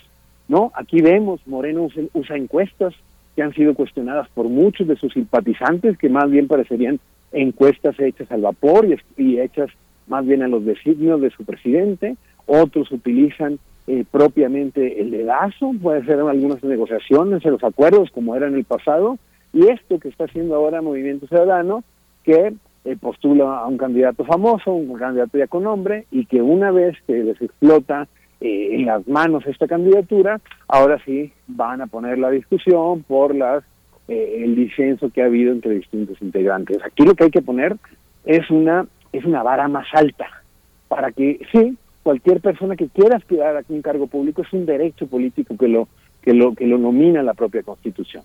Pero estas personas, por lo menos, tengamos la mínima seguridad como ciudadanos ya deja tú que, no hayan cometido un delito, ¿no? Que, que, fue el caso de Palazuelos sin delito de esas magnitudes, sino que tengan un programa de trabajo, que tengan un buen equipo, que de verdad, la democracia no se va a mejorar solo eh, eh, cambiando a los árbitros cada seis años, cada tres años. La, mejorar, la, la democracia se va a mejorar el día que los partidos políticos estén dispuestos apretarse el cinturón y entender que no todo vale en aras de obtener un triunfo electoral. Pues eh, Tito Garzonofre, te agradecemos mucho esta participación. Pues sí, pones al final ese punto fundamental, el de una reforma, eh, no sé si decirlo así, que no solo sea electoral, sino política, es decir, con mayor amplitud y profundidad eh, y amplitud de miras. Te, agradecemos esta mañana, doctor Juan, Juan Jesús Garza Onofre, investigador y profesor del Instituto de Investigaciones Jurídicas de la UNAM. Nos encontramos pronto contigo. Gracias. No, gracias a ustedes por la invitación, Miguel Ángel Benice. Un saludo a todo su auditorio y buen, buen martes. Gracias. Gracias. Con esto nos despedimos ya también de la radio Nicolaita, 9 de la mañana en punto. El día de mañana nos volvemos a encontrar a las 8 con ustedes en Morelia. Vamos al corte. Encuentra la música de primer movimiento día a día en el Spotify de Radio UNAM y agréganos a tus favoritos.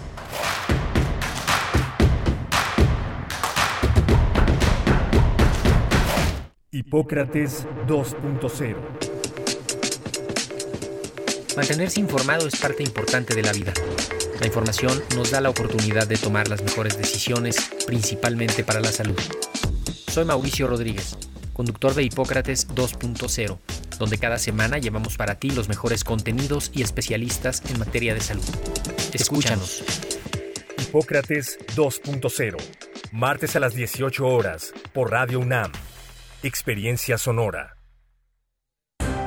Este año daremos un paso más en la vida democrática de nuestro país. Participaremos en el primer proceso de revocación de mandato. Un derecho constitucional a participar para decidir si se le revoca el cargo al presidente de la República a partir de la pérdida de la confianza. El INE es el encargado de organizar esta consulta, garantizando certeza como lo ha hecho durante 31 años. El ejercicio de revocación de mandato va y va muy bien. Este 10 de abril toma tu decisión, participa y celebremos nuestra democracia. Mi INE nos une.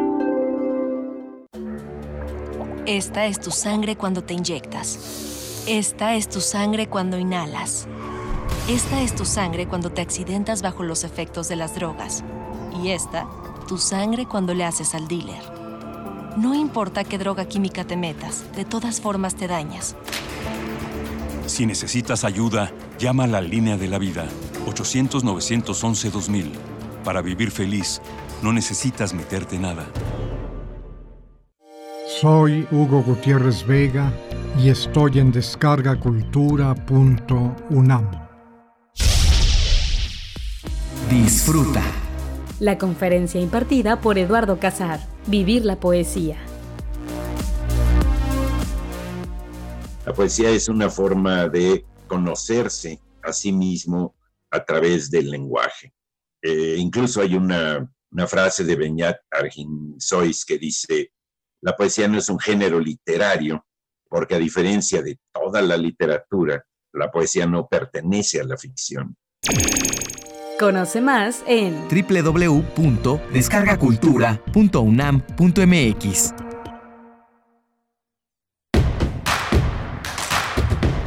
Síguenos en redes sociales. Encuéntranos en Facebook como Primer Movimiento y en Twitter como arroba PMovimiento. Hagamos comunidad.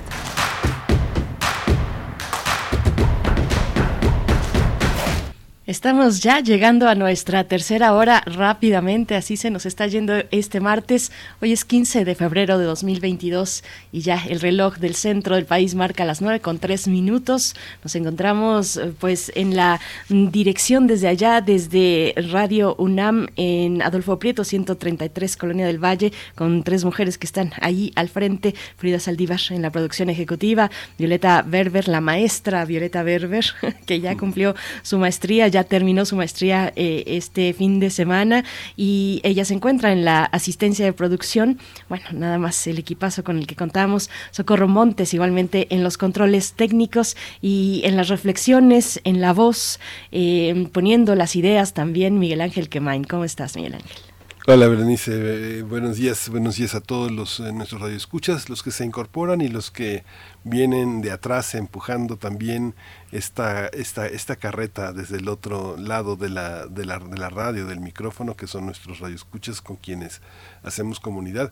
Hay mucha gente que no, que no participa, que prefiere quedarse callada, escuchando, que hace sus reflexiones y que luego las lanza, recupera ideas, recupera eh, programas eh, en un comentario repentino, este, muy interesante. Agradecemos la participación de todos los testigos y los, eh, y los que actúan con sus comentarios. Muchas gracias. Sí, algunos muy activos por acá en redes sociales.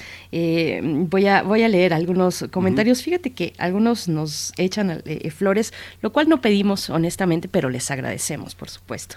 Eh, en esta cuestión de pues la relación de los medios con la audiencia, cómo se ven o cómo nos vemos los medios, los distintos medios, el crisol de medios en medio de, en, este momento, pues en este contexto de un proyecto político con las características del proyecto que está en la presidencia de la República, en el Ejecutivo Federal, y nos dicen por acá, bueno, e, en esta cuestión que mencionábamos, Miguel Ángel, de en un momento somos eh, no militantes, pero sí eh, defensores de la 4T y al momento siguiente, ni siquiera al día siguiente, al momento siguiente con la siguiente nota, pues estamos en contra. Pues así están estos momentos y ustedes eh, deciden, por supuesto, cuáles son los medios a los que privilegian con su escucha, con su atención. Nos dice por acá refrancito, dice un día que Main y Berenice son chai y al otro fachos. Parecería súper complicado mantener posición imparcial ante micrófono, pero lo verdaderamente complicado es que haya medios que ofrezcan micrófonos libres.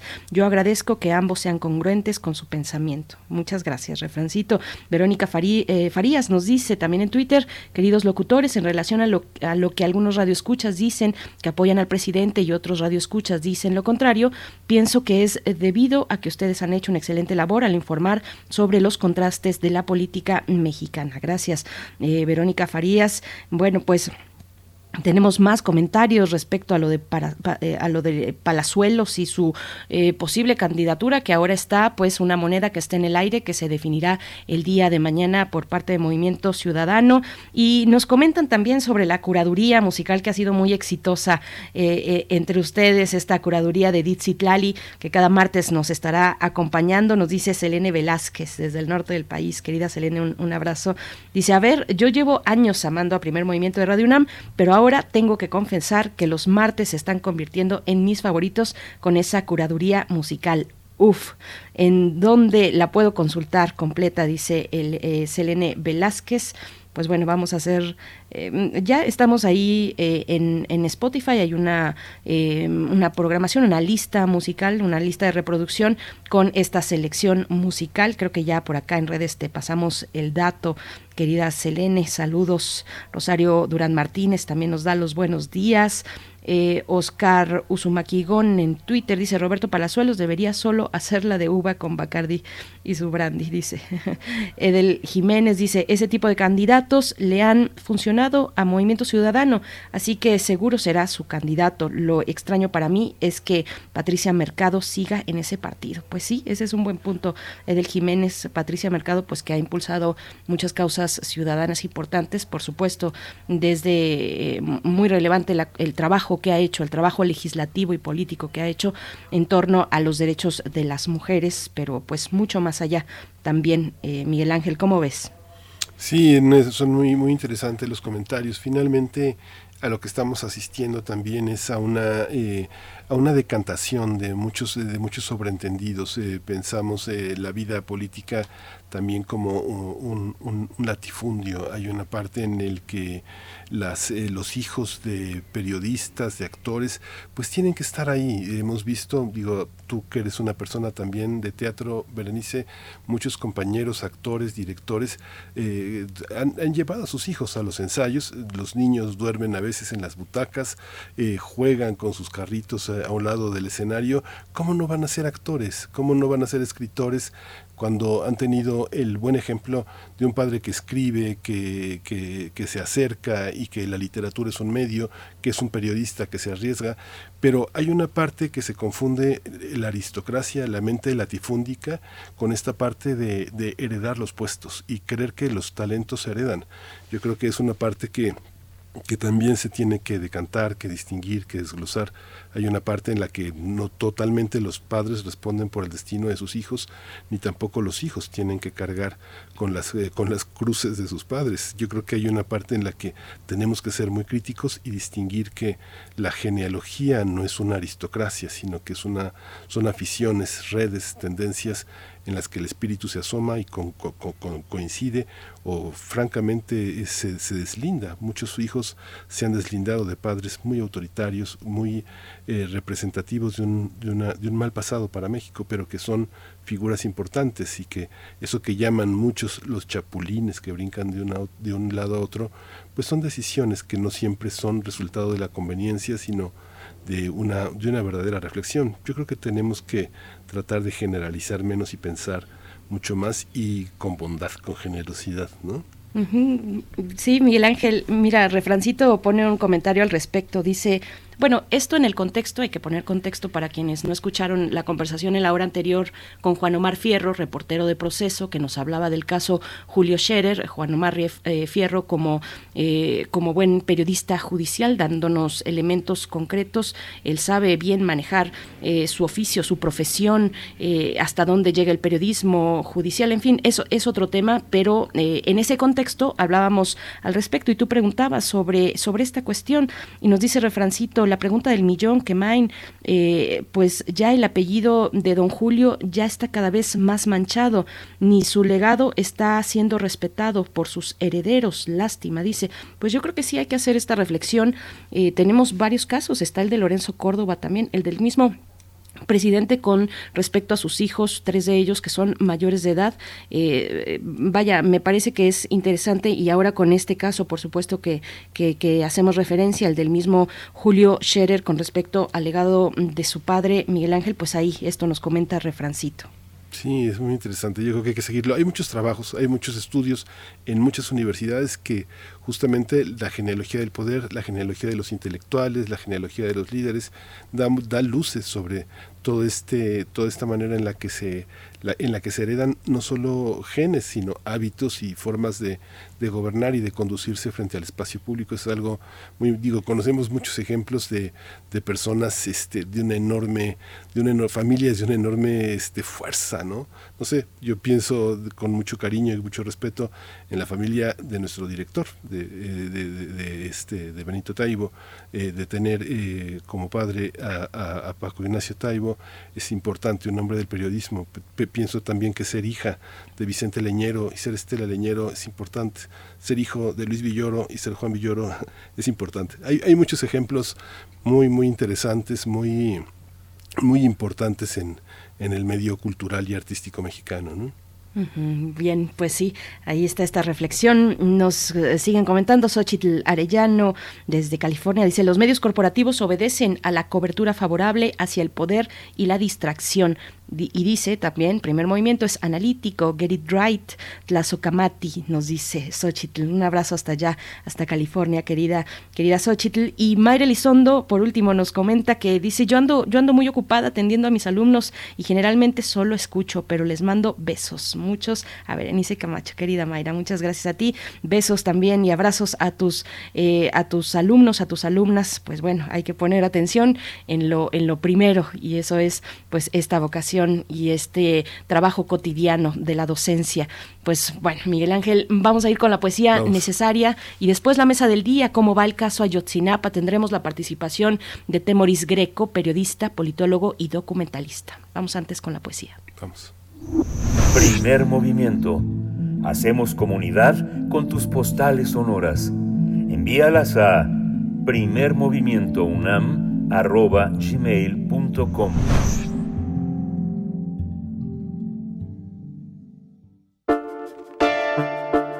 Es hora de Poesía Necesaria.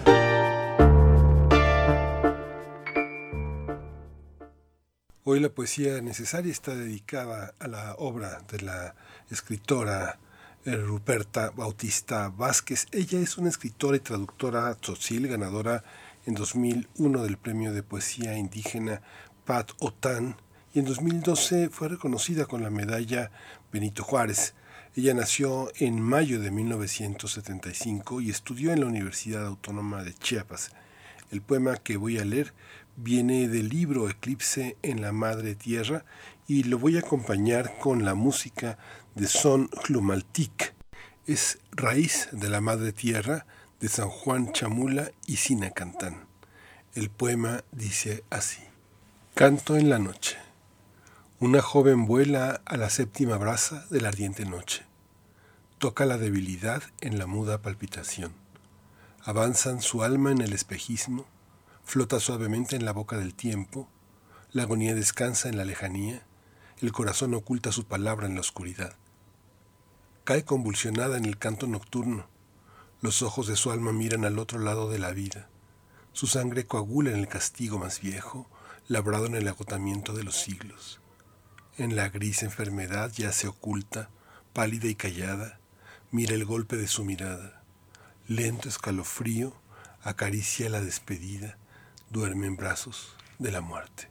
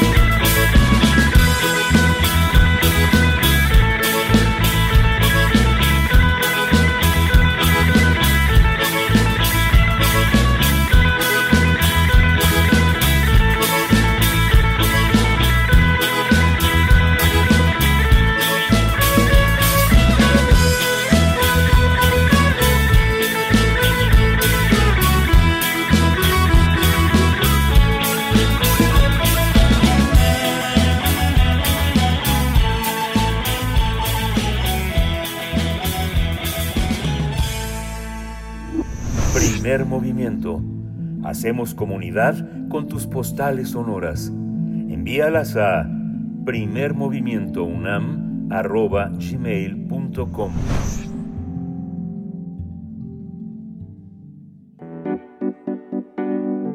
La mesa del día.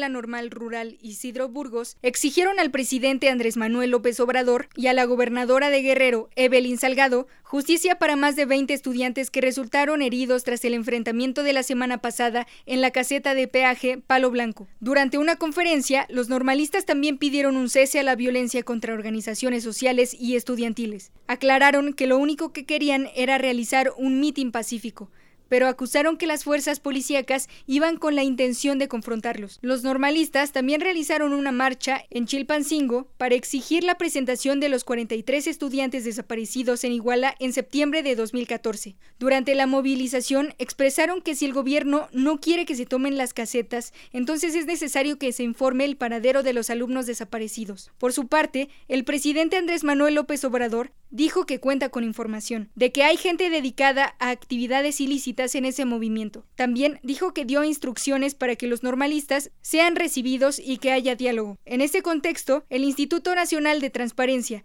Acceso a la Información y Protección de Datos Personales, INAI, ordenó a la Fiscalía General de la República ofrecer una versión pública de los informes entregados por Estados Unidos de la indagatoria por la desaparición de los 43 normalistas de Ayotzinapa. Conversaremos sobre este caso, su evolución y los señalamientos del gobierno federal sobre la infiltración del crimen organizado en la normal rural Isidro Burgos. Nos acompaña Temoris Greco, periodista, politólogo y documentalista. Bienvenido.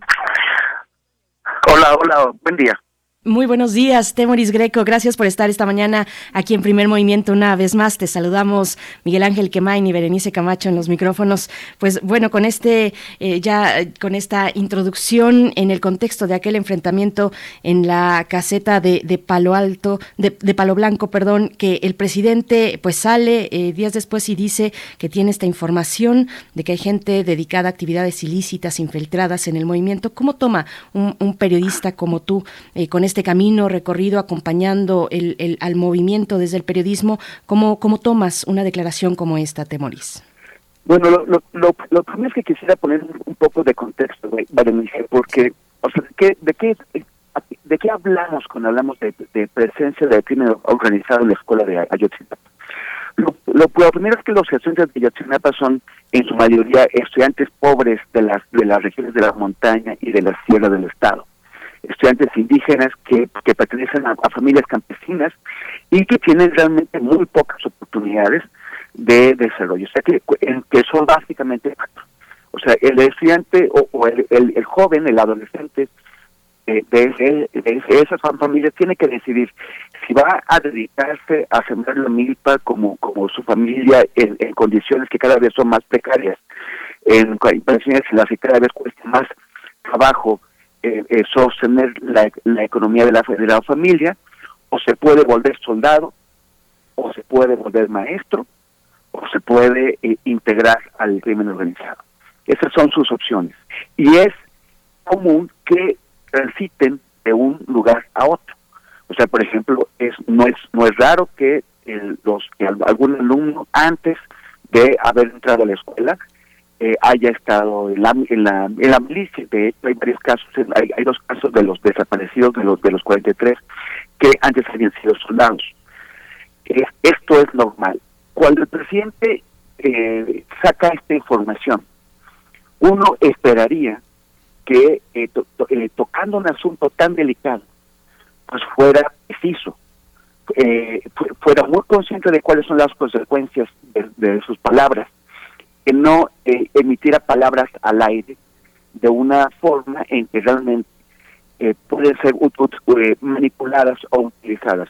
Al día siguiente que el presidente dijo eso, los primeros que celebraron esas palabras del presidente fueron sus enemigos tradicionales. Carlos Marín, el, el, eh, ese, periodista que todos sabemos que, está en, la plaza vendida, eh, el, periódico Excelsior, el periódico Crónica, lo, lo, llevaron a su portada y cómo lo pusieron. Lo que lo que dijeron es que el presidente mismo, nada más que testigo de calidad, el presidente mismo había validado las versiones que ellos mismos habían eh, emitido antes, en el sentido de que los estudiantes aquel 26 de, septiembre de 2014 habían ido a Iguala como parte de, un, de, una, de una fuerza de, choque criminal para combatir a, otro grupo que estaba en Iguala.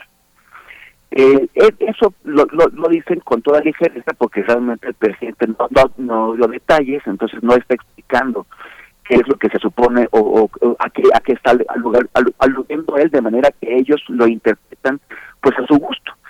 Pero, pero si el presidente no dio detalles, es un problema de la forma en que lo dijo el presidente. Porque el presidente no dice, eh, son muchos los, los infiltrados en la escuela de, de son poquitos, tienen influencia, por ejemplo, en la, en la toma de decisiones del, comité estudiantil, o realmente solamente están en, en, en, los márgenes que se dedican al, al narcomenudeo. Eh, estos estos eh, supuestos infiltrados están ahí desde hace poco, tienen ahí varios años, o están ahí, o, ya estaban ahí en 2014 cuando, ocurrió la desaparición de los, de los, de los 43.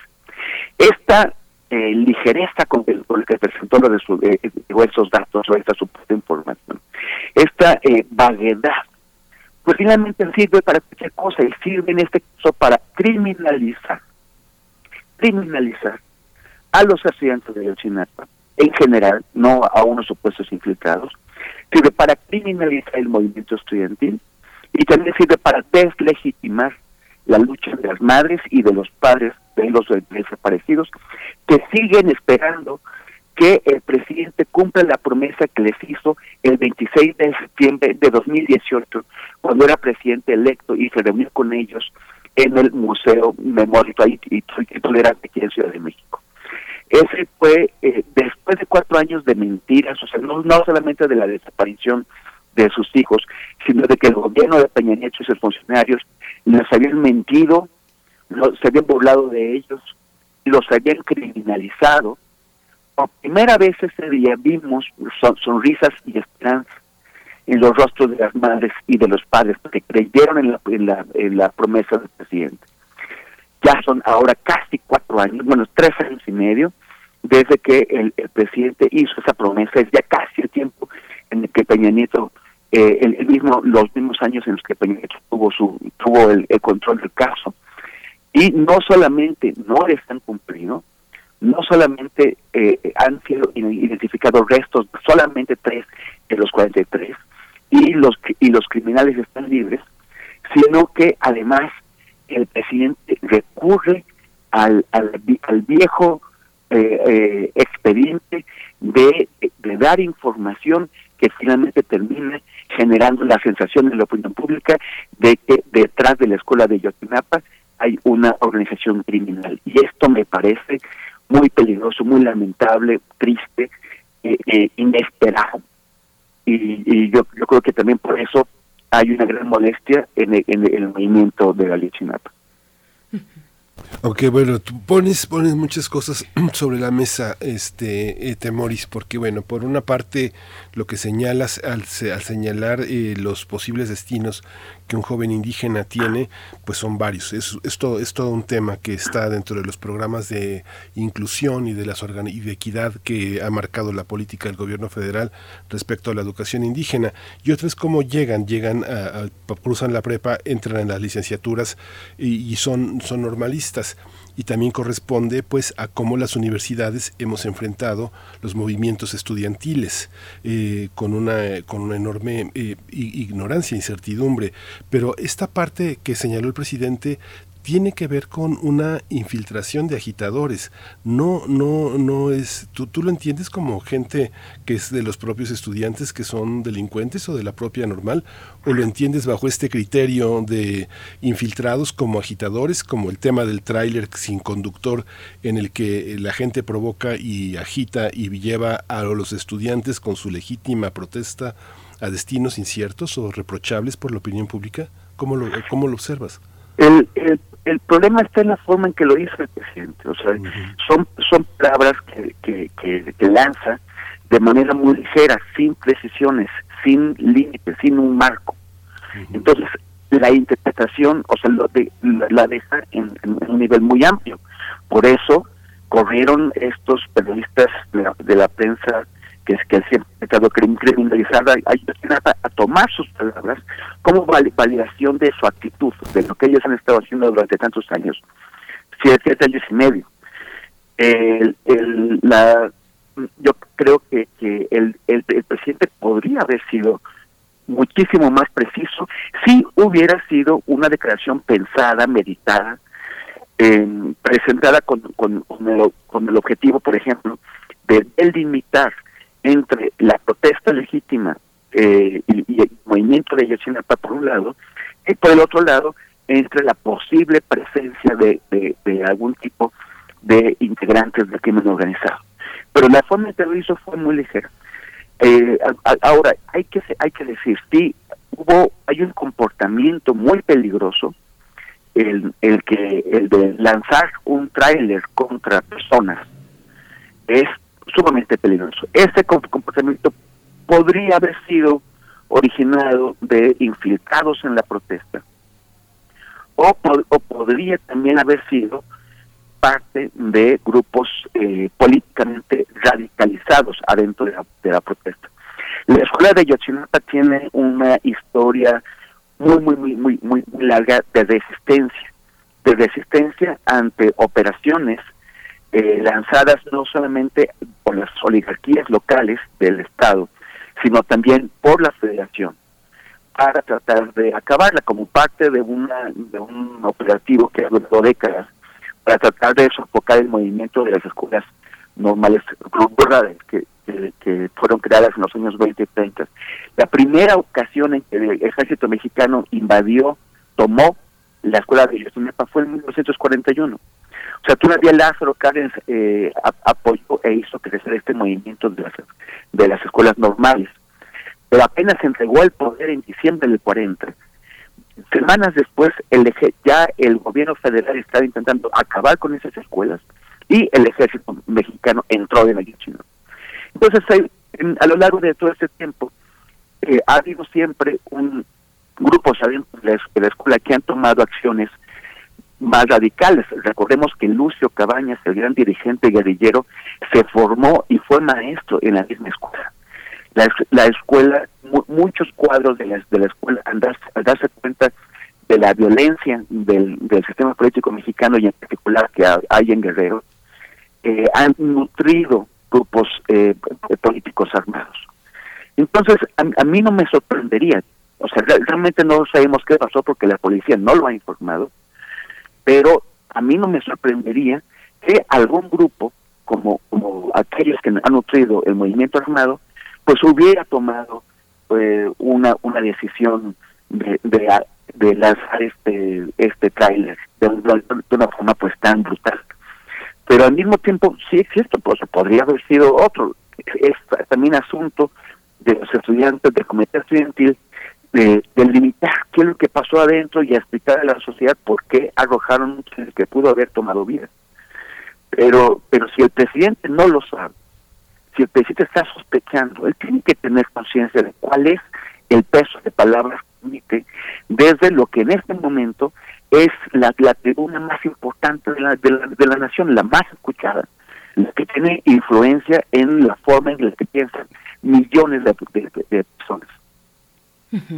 Eh, Temoris, bueno, me quedo pensando en esta cuestión de, del abandono, de la responsabilidad que tiene el Estado frente a los jóvenes eh, y, y, en esta consigna de tanta profundidad de fue el Estado que, que, tiene tantas aristas y tanto sentido, porque fue el Estado, ya sea, no lo sabemos, y ahí mismo también es el Estado, porque no nos dice la verdad, no hemos llegado a esa verdad para las familias, sobre todo, y para la sociedad de un, en un caso tan importante como este, eh, fue el Estado, ya sea por acción, por omisión, por ocultamiento, eh, por el, fracaso de no dar con la verdad, por el fracaso ante el abandono eh, de los jóvenes en contextos rurales eh, e indígenas. Me, quedé pensando un poco en eso que es un tema en sí mismo, el abandono del Estado frente a los jóvenes en condiciones pues tan adversas, pero mm, te pregunto, en un movimiento como este que tú has reportado, que tú has estado junto con otros periodistas también que han estado ahí muy cerca, ¿qué tan susceptible es un movimiento como este, como el de Ayotzinapa,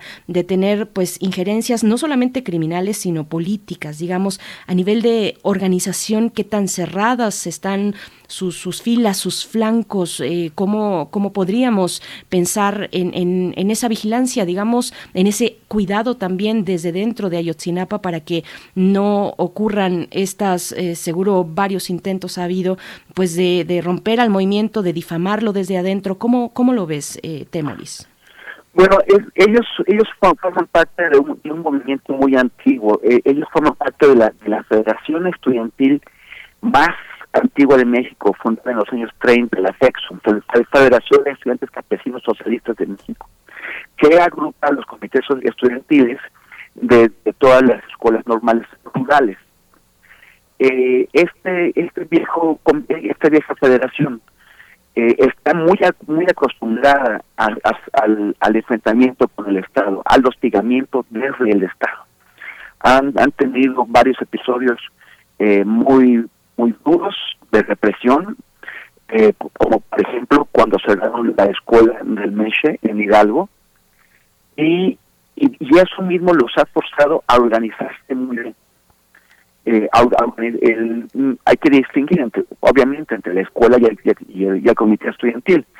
El comité estudiantil tiene eh, me mecanismos de control y de disciplina interna que, que, son importantes para escoger a su dirigencia y eso hay que ponerlo, eh, en, hay, que distinguirlo de la posibilidad de que algunos estudiantes fuera del comité, pero sí adentro de la, de la escuela, estén eh, trabajando o, o, de alguna forma colaborando con grupos de crimen organizado. Aquí la pregunta que, tenemos que hacer es, ¿qué escuela, qué instituto de educación superior de, México puede tener la plena seguridad de que ninguno de sus estudiantes, de que no tiene narcomenudeo adentro, y me refiero no solamente a escuelas públicas, también escuelas privadas. Tú puedes tener eh, eh, venta de, de drogas en instituciones privadas de una forma en que se hace calladito, pero finalmente en, donde hay más, más dinero, pues hay eh, un hay la posibilidad o hay una demanda de hay mayor capacidad de compra para adquirir estos productos. No, no es lo mismo que te vendan un producto de mala calidad eh, eh, alguien que no tiene recursos para comprarlos, a que te, te, te lo entreguen en, un envoltorio perfectamente eh, hecho, muy colorido y, que, que, se compre pues a más a más dinero. El, el caso es que sí, o sea, yo creo que eh, sería muy difícil encontrar un, una institución eh, escolar eh, de, de, de, nivel bachillerato para arriba que esté libre de narcomenudeo en, en, nuestro país. Es una tragedia, pero es una realidad. Entonces tampoco podemos eh, singularizar a Yotzinapa como si fuera un caso especial. Ahora, es cierto que Ayotzinapa, como todas las escuelas del estado de, de Guerrero, están en zonas de alta incidencia criminal, de, de, de disputas entre grupos de, de organizado de disputas extremadamente violentas. Y eso significa que también los agentes tienen que cuidar su escuela para impedir que la violencia que existe de puertas para afuera no se meta a, a- la- a la escuela. Ahí está esta parte también. Temoris, eh, tú que eres un periodista que no, no hace periodismo desde el escritorio, que vas a los lugares que viajas, ¿cómo ha sido la relación entre, entre los padres de, de- de los normalistas, de los jóvenes indígenas eh, en la educación superior y este, y este acompañamiento? Porque, bueno, digamos, hay padres que preguntan cómo van sus hijos, que firman la boleta, pero hay otros que forman parte de todo un proyecto, ¿no? Pienso en cómo a lo largo del siglo eh, se han unido las familias de jóvenes de educación superior en Chapingo, por ejemplo, en la Universidad Autónoma del Estado de México, en, en- eh, universidades que están en eh, escuelas tecnológicas en Jiquilpan, en Tula. ¿Cómo, ¿Cómo es este acompañamiento de los padres? ¿Solventan, acompañan, pelean, se callan? ¿Cómo, cómo, ¿Cómo es la interacción? ¿Qué debemos de entender en esta parte cuando el presidente promete a unos padres y los padres sienten un cierto consuelo y un cierto compromiso? ¿Qué tipo de mexicanos son? ¿Qué tipo de mexicanos políticamente hablando, Temoris? Pero yo creo, o sea, es muy inverso, ¿no? Yo creo que mm, eh, la generalidad de los, de los, de los padres y de, y de las madres en la Ayotzinapa como, como, como en las, las, las zonas del país, la mayor parte de la gente se involucra poco en las actividades políticas de, las escuelas. Eh, son hay minorías de padres que son muy activas y que son muy muy organizadas y que, y que están eh, participando constantemente. Pero uno lo puede ver eh, pues en la misma composición de comité de, de familiares de los 43 desaparecidos. La mayor parte de ellos carecía de experiencia política. No tenía eh, eh, una, una un involucramiento político eh, o, al menos con, con lo que se hacía en la escuela. Eh, ellos fueron arrojados por la tragedia a una experiencia, a, a una ad- adquisición de experiencia política aceleradísima y han tenido que involucrarse con ellos. Eso significó dejar sus hogares, dejar sus trabajos, dejar eh, las milpas u otro tipo de trabajos, aquellos que, que, tenían otros, para, eh, para, para tratar de hacer todo lo posible por encontrar a sus hijos y, y, y averiguar qué es lo que había pasado. Ellos, eh, la, la escuela de Ayotzinapa se convirtió en el hogar, de muchos de ellos y de muchas de, ellas, y también de sus hijos, o sea, de niños pequeños, que eh, hubo algu- algunos activistas que crearon ludotecas y, espacios para cuidar a esos niños. O sea, hubo, eh, su- sus vidas cambiaron de un golpe y de, manera trágica.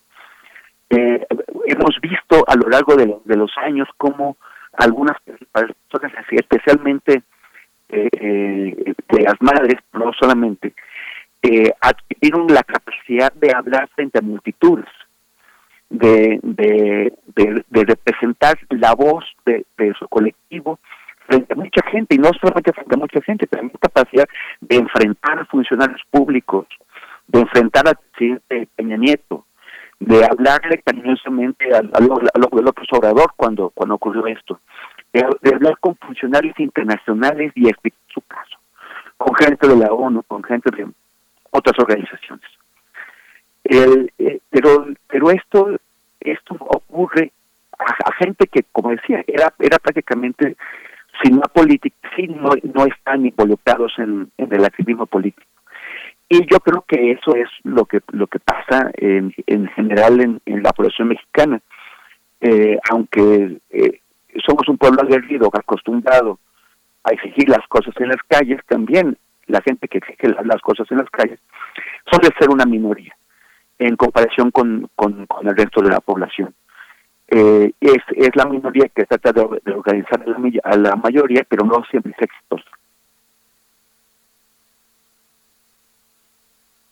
exitosa. Cortó, sí, sí, se cortó un poco. Sí, ya, sí, ya, ya, estoy, ya estoy, ya tenía el micrófono cerrado. Discúlpame, Temoris.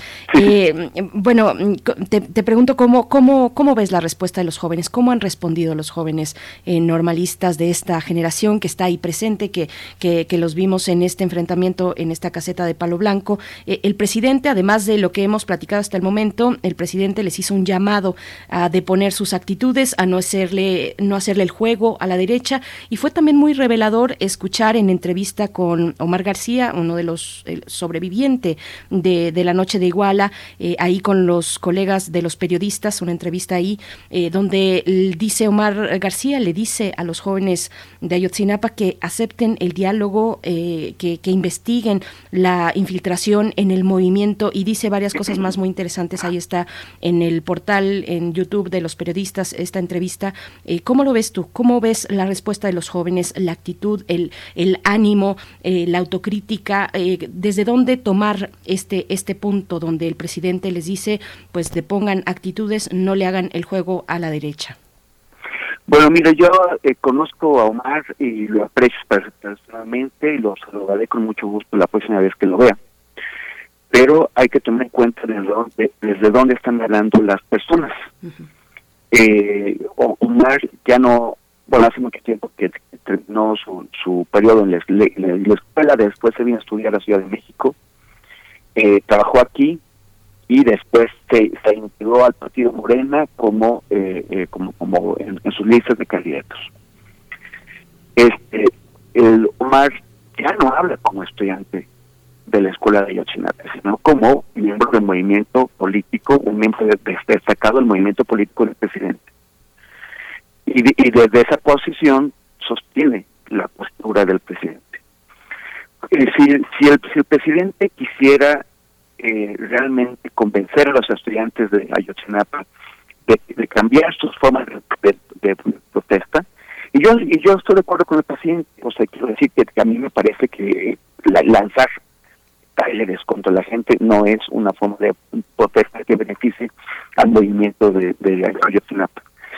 Pero, pero si el presidente realmente quisiera persuadirlos, convencerlos, en primer lugar, les mostraría una voluntad de resolver el caso de, sus colegas, de sus compañeros de represidos, más allá de lo que lo que se ha hecho hasta ahora. Y eso significaría, por ejemplo, lograr por fin la colaboración que el ejército hasta ahora ha negado. Eso sería uno. Pero además, también tendría otro discurso, tendría un discurso orientado a entender los motivos, las razones de la protesta. Los estudiantes están pidiendo eh, apoyos a su escuela, apoyos económicos para su escuela, que sigue eh, en, el, mismo proceso de deterioro que donde había estado en los, en los regiones anteriores. Eh, trataría de entender sus demandas, de responder a ellas, en lugar de hacer lo que hizo, que es criminalizarlos. ¿Tú crees, Berenice, que los estudiantes tomaron bien? Que les dijeran que ellos estaban infiltrados por el crimen organizado, que los criminalizaran. ¿Cómo te imaginas que deben haber sido las discusiones entre este grupo de estudiantes cuando regresaron a su escuela y descubrieron que estaban recibiendo el mismo trato que les habían dado en cuanto a la criminalización que les habían dado con Eh, algún estudiante que trate, que tratar en ese momento de, llamar a la calma, de, de proponer otro tipo de, métodos de lucha, habrá sido escuchado. O se me puede imaginar que lo habrán llamado traidor. Porque cuando ocurre eso, te envían a la policía, te enfrentas a la policía, regresas a tu escuela y el presidente dice que eh, ustedes están reaccionando así porque están infiltrados, pues más allá de la, razón, de la mesura, de la prudencia, yo creo que estás agitando la, radicalización. no, no creo que las palabras del presidente eh, hayan hayan ido a, calmar ningún fuego, al revés, fue, fue echarle leña al, al fuego de la radicalización. Mm-hmm. Tenemos, Temoris, un, registro de, digamos, de cuáles son las principales eh, conductas eh, sociales eh, o antisociales de, de, jóvenes en escuelas indígenas que han permitido la estigmatización de las policías locales, de las policías municipales. Sabemos que, bueno, quien, quien, quien ha viajado y ha estado en estos estados, tanto Michoacán, que es brutal, Jalisco, Guerrero, la, la, policía es, tiene distintos niveles y tiene distintos niveles de penetración. En algunos lugares, muchos de los policías municipales forman parte de las familias de las que forman parte los jóvenes que estudian y que son normalistas. ¿Cómo, cómo entendemos el tema de lo delincuencial en comunidades jóvenes que eh, por la vida social de los jóvenes salen a beber, entran, eh, entran en riñas o lo que tú mencionabas, el narcomenudeo, cómo debemos entender y separar esas formas de, delincuencia, de cosas del fuero común que a veces se asocian a prácticas políticas por el origen estudiantil de las personas que las cometen, Temoris.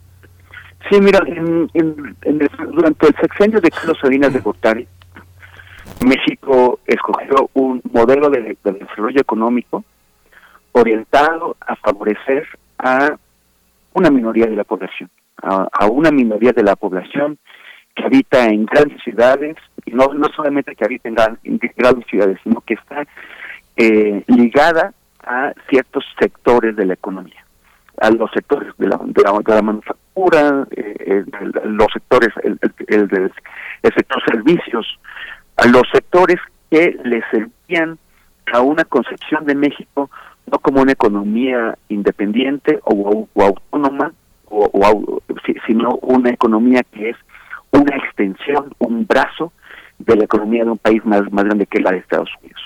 Y de eso estamos hablando de un 10 o 15% de la población. El resto de la población del país queda excluida del modelo de desarrollo económico.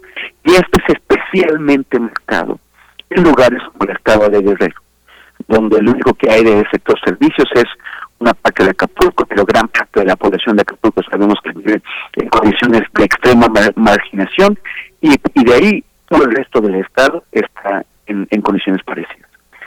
Entonces, cuando, o sea, ¿qué, qué alternativas hay para la gente? Muchos estudiantes, o sea, los estudiantes de Yachinapa también han reclamado, junto, con otros alumnos de escuelas normales, han, han, han reclamado que les den la garantía de que al terminar su periodo escolar, eh, al, terminar sus carreras, puedan ingresar al servicio magisterial. Pero esto no, no se les ha concedido y muchos de ellos salen de la, escuela y se encuentran con que no tienen, no tienen trabajo. Y entonces opciones que, que antes evitaron, como por ejemplo la de convertirse en soldados o la de entrar al crimen organizado o a policías corruptas, pues se convierten en, en, lo único que pueden hacer. Eh, la, otra es, como decía, regresar a la milpa en un país que ha decidido prescindir de sus campesinos, prescindir de aquellos que están cultivando eh, eh, maíz u otro tipo de, cultivos que no se consideran necesarios de, de, productos que les compramos a los Estados Unidos, aunque México sea el originario, el lugar originario del maíz. Entonces, sí, o sea, hay muy pocas oportunidades. A mí me parece que el programa de becas a, estudiantes y, de apoyos a jóvenes que ha lanzado el, el, gobierno de López Obrador es muy importante, es muy necesario, pero no es suficiente, porque lo que hace falta es generar los los eh, em, los esquemas de desarrollo económico que lleguen realmente a todo el país y que permitan la, la juventud aquí y allá tenga oportunidades, que no sea indispensable que migren a, los a los a los colchones de, pobreza, de miseria que tenemos en las grandes ciudades o que se vayan a, arriesgarse a, morir en el cruce mortal que hay entre México y Estados Unidos para luego ser deportados y regresados como como eh, a, la, miseria como les ocurre a muchos. O sea, México le debe mucho a su juventud, pero no, no solamente le debe por, cuestiones de, la obligación fundamental que tiene una nación que responde a las, necesidades de su población, sino también para tratar de resolver el grave problema de violencia brutal que tenemos y que en ese sexenio, como los anteriores, no ha dejado de crecer. Eh, pues Temoris, Temoris Greco, nos estamos acercando al final de esta charla y, fíjate, bueno, yo quiero preguntarte en el contexto en el que nos encontramos hoy, hoy con el estilo, digamos, de informar a la sociedad que tiene el presidente, eh, que nos tiene además en un, en un debate sobre, sobre el tratamiento, el enfoque, en fin, el estilo que el presidente decide poner eh, en los casos que considera relevantes para el avance del proyecto de la Cuarta Transformación, aquellos que expone en su conferencia matutina está, eh, eh, por ejemplo, el, caso, el caso, digamos, no es desviarnos del tema necesariamente, porque ahí está el presidente hablando de Ayotzinapa, hablando de esta información que tiene sobre gente dedicada a actividades ilícitas infiltrada en el movimiento, eh, pero mm, está actualmente el tema de este periodista, de periodistas como Loret, ¿no? Que se ha expuesto, se han expuesto sus ingresos desde esa tribuna presidencial. Loret, tan, tan lejos de los reporteros y reporteras de este país, cuya vida está realmente realmente en riesgo, eh, en, peligro real y, tan cerca de, empresarios del dinero, de, personas del dinero en, México. ¿Cómo lo ves? ¿Cómo, ¿Cuál es la reflexión respecto a ese acto de comunicación política que tiene el presidente cada mañana desde Palacio Nacional con respecto a Ayotzinapa y con respecto a este contexto que, que, sabemos y que estoy describiendo con eh, relación a los, a los periodistas, Temorís? Yo creo que hay una hay una degradación del discurso del presidente el que hace de la mañanera. Cada vez es más agresivo. Lo que recuerdo en las primeras mañaneras a principios del 19, que eh, de vez en cuando hablaba de, sus, de sus némesis, de sus rivales. No era ocurría de vez en cuando. Por lo general no tocaba a los políticos, sino que eran eran figuras de los medios de comunicación pero lo, lo hacía de vez en cuando. Eh, era y, de esa forma a mí me parece que, convertía a sus rivales políticos, los hacía nanos, los hacía como que no eran de, su tamaño y prefería pelearse con el Universal o con Krause en lugar de estarse peleando con ellos. Pero, pero lo que ha hecho al, al escoger a estos rivales es el el, ahora vimos todo esto de todos somos Loret. Y al, al con, con todos somos Loret eh, parece que Loret fuera el gran campeón de la libertad de expresión, del periodismo, de la resistencia ante el poder. O sea, es, es quienes lo han convertido en esto, lo han hecho gracias a Andrés Manuel López Obrador. Gracias a que Andrés Manuel López Obrador lo ha convertido en su interlocutor preferido, lo ha agigantado. En, en cinco semanas han matado a cinco periodistas. Y eh, ahora vimos no que la gente dijera todos somos Ever o todos somos Lourdes, los periodistas que, que, que, sí pagaron con la vida su osadía de informar. Y dicen todos somos Lourdes, que es un, una figura con una, eh, una práctica periodística vergonzosa, con numerosos cuestionamientos, que, que está que ha tenido que declarar ante un juez para eh, tratar de, explicarse, pero que hasta ahora sigue impune y tiene todo el respaldo de los poderes fácticos, de los, de los poderes económicos. Eh, eh, esos poderes económicos podrían haber inflado a Loreta hasta cierto momento, pero quien lo ha convertido en héroe es el presidente al abusar de él. Porque independientemente de que, de que consideremos que eh, Loret no es una persona digna de representar de ninguna forma el periodismo, porque lo ha asociado, Loret como cualquier ciudadano tiene derechos, y el presidente de la República, ni el presidente de la República, ni nadie más, ni ningún funcionario público, tiene el derecho de exhibir a un ciudadano así. Dicen que es necesario que los que los periodistas y en, general que los medios de comunicación eh, difundan, transparenten sus acuerdos, sus contratos. Y eso puede ser cierto, habría que ver cómo hacerlo, eso puede ser cierto. Pero si es cierto, no le toca hacerlo al presidente no le toca hacerlo de esta manera. Y sobre todo, no lo toca, no le toca hacer como una revancha personal, como un ajuste de cuentas. Lo que hizo el presidente de la República fue aprovechar una tribuna pública, la más importante, como decía hace un momento, que se sostiene con nuestro dinero para resolver un problema entre él y Loret de Mola. Y de esa forma en héroe. Yo creo que, que, cada vez está cometiendo más errores el presidente por la forma en que está expresándose en, en, la, mañanera. Entonces, así como lo hizo con Ayotzinapa, así como ahora lo hizo con descuido, y dice, dijo que él no estaba, o sea, con esto le pueden fijar cargos. Le pueden fijar cargos y cuando salga de, él, de su mandato pueden tratar de ir por él para cobrar venganza. Él dijo que no había revelado datos del SAT de Hacienda, sino que se los habían dado por ahí. Y le pidió al INAI que verificara a ver si son ciertos. O sea que él en dos mañaneras seguidas expone información privada de un ciudadano y después pregunta a ver si son ciertos. ¿Cuál es la seriedad con la que está dando el tratamiento, o sea, la que está tratando esa información? Eh, me parece que un presidente de la República no se puede permitir, en primer lugar, exhibir a, a, un ciudadano con sus datos privados, pero sobre todo, está difundiendo información de la que no tiene certeza. Yo, yo creo que está degradando mucho su propio discurso. Eso puede eh, señalar que está un, nerviosismo, eh, una, una pérdida de control de lo que está diciendo y ojalá escuchar a sus asesores, los, sus asesores mismos me han compartido que les da mucha risa cuando uno dice esto porque el presidente no los escucha.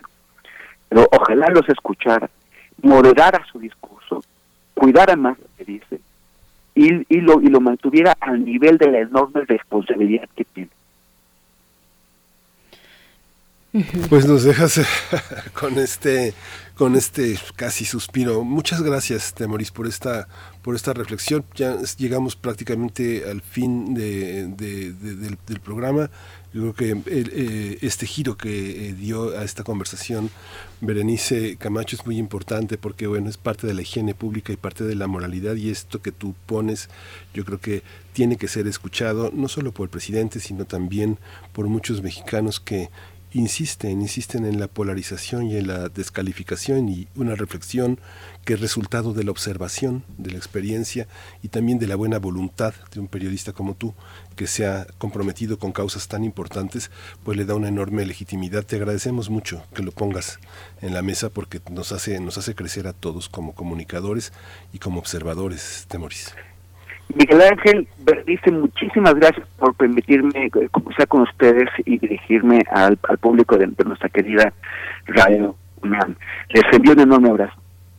Otro de vuelta, Temoris Greco, muchas gracias por esta participación, eh, que vayas mejorando, además de esta intervención que tuviste eh, y que tú mismo en tus redes sociales has, comentado, te, agradecemos mucho y te deseamos lo mejor. Ojalá demos seguimiento a este tema del periodismo en México, de ese periodismo que se hace en las calles, que se hace todos los días, que no es reconocido, que está eh, pues pauperizado, pues precarizado en nuestro país y que corre peligro serio de muerte. Muchas gracias, Temoris. Hasta pronto. Muchas gracias, buen día. Hasta pronto.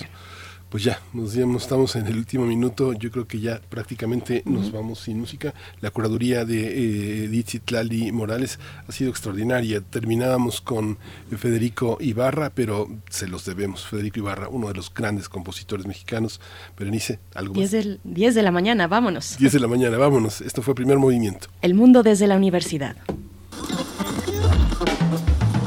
Radio UNAM presentó Primer Movimiento, El Mundo desde la Universidad, con Berenice Camacho y Miguel Ángel Quemain en la conducción, Frida Saldívar y Violeta Berber, producción, Antonio Quijano y Patricia Zavala, noticias, Miriam Trejo y Rodrigo Mota, coordinadores e invitados, Tamara Quirós, redes sociales, Arturo González y Socorro Montes, operación técnica. Servicio Social, Lisette Pérez e Iván Chavarría. Locución, Tessa Uribe y Juan Stack. Quédate en sintonía con Radio UNAM. Experiencia Sonora.